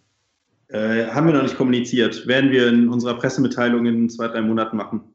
Ja, aber Liegt jetzt aber über den, über den von 2017. Ja, okay. Davon, davon ging ich jetzt aus. Also im Endeffekt, ähm, aber du musst ja schon mal sagen, also wenn ich jetzt hier auf eure Präsentation gucke, da waren ja 2016 stehen da dran 350 Millionen GMV und im letzten Jahr stehen da 900 Millionen GMV. Da bin ich dann ja ungefähr nach, ich habe ja mal die, die Mehrwertsteuer rausgerechnet und die, und die Returns. Da bin ich ja dann irgendwie so auf 400 bis 450 Millionen sozusagen äh, Umsatz nach Mehrwertsteuer und nach Returns gekommen. So heißt das jetzt 1,5 Milliarden GMV? Heißt das 1,8 Milliarden GMV? Jetzt muss doch mal irgendwie, sonst, ich kenne dich ja sonst eigentlich als Unternehmer, der auch Butter bei die Fische tut. Und ich hatte jetzt ja schon teilweise sozusagen den Eindruck, ähm, du wirst irgendwie, ähm, du bereitest dich ja mit den Antworten auf deine Rolle als Otto-Vorstand vor, ähm, indem Ja, du viel das- redest und teilweise wenig sagst. Daher jetzt zum Schluss, mal Butter bei die Fische, nochmal Tarek Müller, der echte Unternehmer, der vor About You bootstrapped, Firmen hochgezogen hat und der auch gesagt hat, was ist und nicht irgendwie sozusagen sehr schön Fragen nicht beantwortet hat. Also ich sehe halt keinen Mehrwert weder für uns als Unternehmen noch für den Hörer jetzt zu sagen, was wir im nächsten Jahr planen, bevor ich das mit meinen beiden Gründern hier abgestimmt habe, was wir da kommunizieren. Insofern Aber ihr habt, ich doch das, sicher, ihr habt doch sicherlich schon ein Budget und ihr habt ja auch ein Fundraising-Deck, wo Zahlen drinstehen. Da kannst du ja zumindest mal einen kleinen Einblick dran, dran aber also, bringt doch dem Hörer nichts. Also ob das jetzt 1,5 Milliarden, 1,8 Milliarden, eine Milliarde ist. Also ich sag mal, der Mehrwert für den Hörer ist da, glaube ich, begrenzt. Was wir sagen können, ist, wir werden weiterhin überproportional wachsen, schneller als ein Zalando. Ja, ein Zalando ist 15 mal größer oder whatever, größer als wir oder 10 mal größer oder so. Ich weiß es ehrlich gesagt gar nicht. Die sind aber auch 15. im Jahr 12. Ähm, wir sind eben in Jahr 3 oder Jahr 4, wie man es wie man's sieht. Ja, zehn, Ähm, Zalando. Ja, Jahr Haben 10, gerade 11. Zehnjähriges gefeiert. Ja, ja, ist immer ein bisschen die Frage, wann haben die angefangen, ja, und, und sozusagen, also so, wann sind die wirklich gestartet? Und, naja, ist ja auch egal. Also ich sag mal, wir sind auf jeden, die sind auf jeden Fall nochmal deutlich viele Jahre vor uns, die hat noch deutlich mehr Kapital zur Verfügung als wir. Ähm, wir werden weiterhin wachsen und zwar schneller als Zalando, das kann ich sagen. Da bin ich mir sehr sicher. Nächstes Jahr deutlich schneller als Zalando, deutlich schneller als ASOS und Amazon. Insofern werden wir Marktanteile gewinnen. Ähm, und alles andere kann ich nicht kommunizieren, weil, weil das aus meiner Sicht halt eben keinen Mehrwert äh, bringt, wenn ich das nicht mit meinen beiden Gründern hier, mit meinen mit beiden Mitgründern abgestimmt habe. Ja, das, das wäre unprofessionell, das zu tun jetzt. Also ich sage jetzt mal einfach so ganz hart, vielen Dank euch beiden. Ich glaube, Sven ähm, hat so gefragt und so nachgesetzt und nachgebissen, ähm, wie man es sich vielleicht von mir manchmal wünschen würde und ich es äh, nicht hinbekomme. Also ich kann da, glaube ich, von Sven eine Menge lernen. Ähm, und Sven hat jetzt sozusagen hier die, die, die harte Fragerolle übernommen. Auf der anderen harte, Seite... Harte Fragerolle. Ich würde ja mal sagen, das, das war jetzt noch Wattebällchen werfen von Unternehmer zu Unternehmer, äh, da ich den Tarek ja auch sehr schätze. Ähm, das war jetzt vom heißen Stuhl oder der Höhle der Löwen noch sehr weit entfernt. Okay, äh, trotzdem Waren der gute Ta Fragen, Sven. Also waren, muss, muss ich wirklich sagen, waren gute Fragen. Äh, fand, fand ich schlaue Fragen und auch die Hypothesen, die Sven hat, die, die, die, die sind ja valide. Also ja, am Ende äh, kann, kann das so sein, dass das so kommt. Kann auch sein, dass es nicht so kommt. Weiß man halt nicht so. Ne? Aber also meine Empfehlung auf jeden Fall, Fokus auf Kernkompetenzen an alle Hörer da draußen. Und für mich hört sich das so an, als würde sozusagen Tarek Müller ist der Super Zehnkämpfer und im Stabhochsprung ist er besonders gut. Und auf einmal kommt er auf, auf die Idee, die Stabhochsprungstangen zu produzieren. Ja? Und da macht man sich ja de facto selbst mit Konkurrenz. Und wenn man dann mit dem Zehnkampf aufhört und vielleicht wechselt zum Fußball, dann müssen die armen Kunden irgendwann statt Stabhochsprung auf Fußball spielen. Macht also meines Erachtens aus der Kundenperspektive und der Abhängigkeit auch keinen Sinn. Aber jetzt habe ich, ich, hab ich dem Tarek keine Chance gegeben für das letzte Wort. Daher nochmal zurück an den Tarek. Ja, ja äh, der, der, Vergleich hinkt massiv, meiner Meinung nach. Ich bin aber bei dir zu sagen, Fokus aufs Kerngeschäft, aber man muss eben sein Kerngeschäft definieren. Wir sind Technologieunternehmen und als Technologieunternehmen haben wir mehrere Erlösströme. Der wichtigste ist Retail, der, der momentan zweitwichtigste Advertising und wir bauen gerade Technologie auf. Wir sind da zuversichtlich. Sebastian und ich kennen das Geschäft sehr, sehr gut. Also wir gehen da nicht in neue Gewässer. Ich glaube, wer Kunde von der About You Cloud ist, der muss sich keine Sorgen machen, dass die morgen nicht existiert und man muss auch nicht Fashion machen dafür, man muss auch nicht Discovery machen. Wir bieten ja kein Frontend an, sondern wir bieten eben Infrastruktur an. Äh, das, das, das ist für alle relevant, die E-Commerce machen. Insofern, wer Bock hat, kann sich das ja einfach angucken oder mit Sebastian reden und sich da ein eigenes Bild machen. Auch da, ich bin nicht traurig, wenn da der ein oder andere zu der Entscheidung kommt, ein anderes System zu nehmen. Wird sich dann ja zeigen, welche Unternehmen schneller wachsen. Vor allem, wenn, wenn, wenn er Spriker nimmt, dann profitiert ja auch dein Geschäftspartner Alexander Graf. Genau, so. Striker ist auch ein sehr, sehr gutes System, das muss man an der Stelle auch nochmal sagen. Ja, also so. ist das nichts, wir sind nicht die Einzigen. Jetzt aber Schluss hier. Also ich muss äh, der, der guten Form und vor allen Dingen aber auch der ehrlichen Meinung halber äh, natürlich auch sagen, äh, Tarek, äh, blitzsauber geantwortet, allen äh, Fragen standgehalten und wie gesagt, ich glaube, Sven ist mit einer der härtesten ähm, äh, ja, Kritiker oder Zweifler oder Skeptiker oder Analysten, sagen wir vielleicht mal neutraler, generell im Markt, was, was, was Growth Businesses im Online-Bereich betrifft, ähm, hat entsprechenden Background, also das äh, fand, ich, fand ich sehr stark. Ähm, wem das gefallen hat, beide Herren sind demnächst bei uns auf dem Festival in verschiedenen Rollen wiederzusehen. Äh, Sven, ähm, ganz ähnlicher Konstellation bei uns auf der großen Bühne, spricht mit dem Robert Genz, also dem äh, Gründer und CEO von Zalando, da war ja heute viel die Rede von, also passt ganz gut. Äh, spricht außerdem auf der Expo äh, mit dem Frank Thelen, ähm, auch einem Unternehmer, ähm, wie gesagt, Tarek und About You auf verschiedenen anderen ähm, Bühnen präsent, insbesondere About You, auch auf verschiedene ähm, Kollegen vom Tarek, die da sehr spannende Sachen machen. Schaut euch mal einfach mal an. Ähm, ich freue mich, dass ihr beide das mitgemacht habt, dass ihr sozusagen zum OMR-Netzwerk gehört. Ähm, ja, und danke euch und sag mal da draußen allen bis in wenigen Tagen bei OMR. Ciao, ciao. Vielen Dank, Philipp. Tschüss, danke.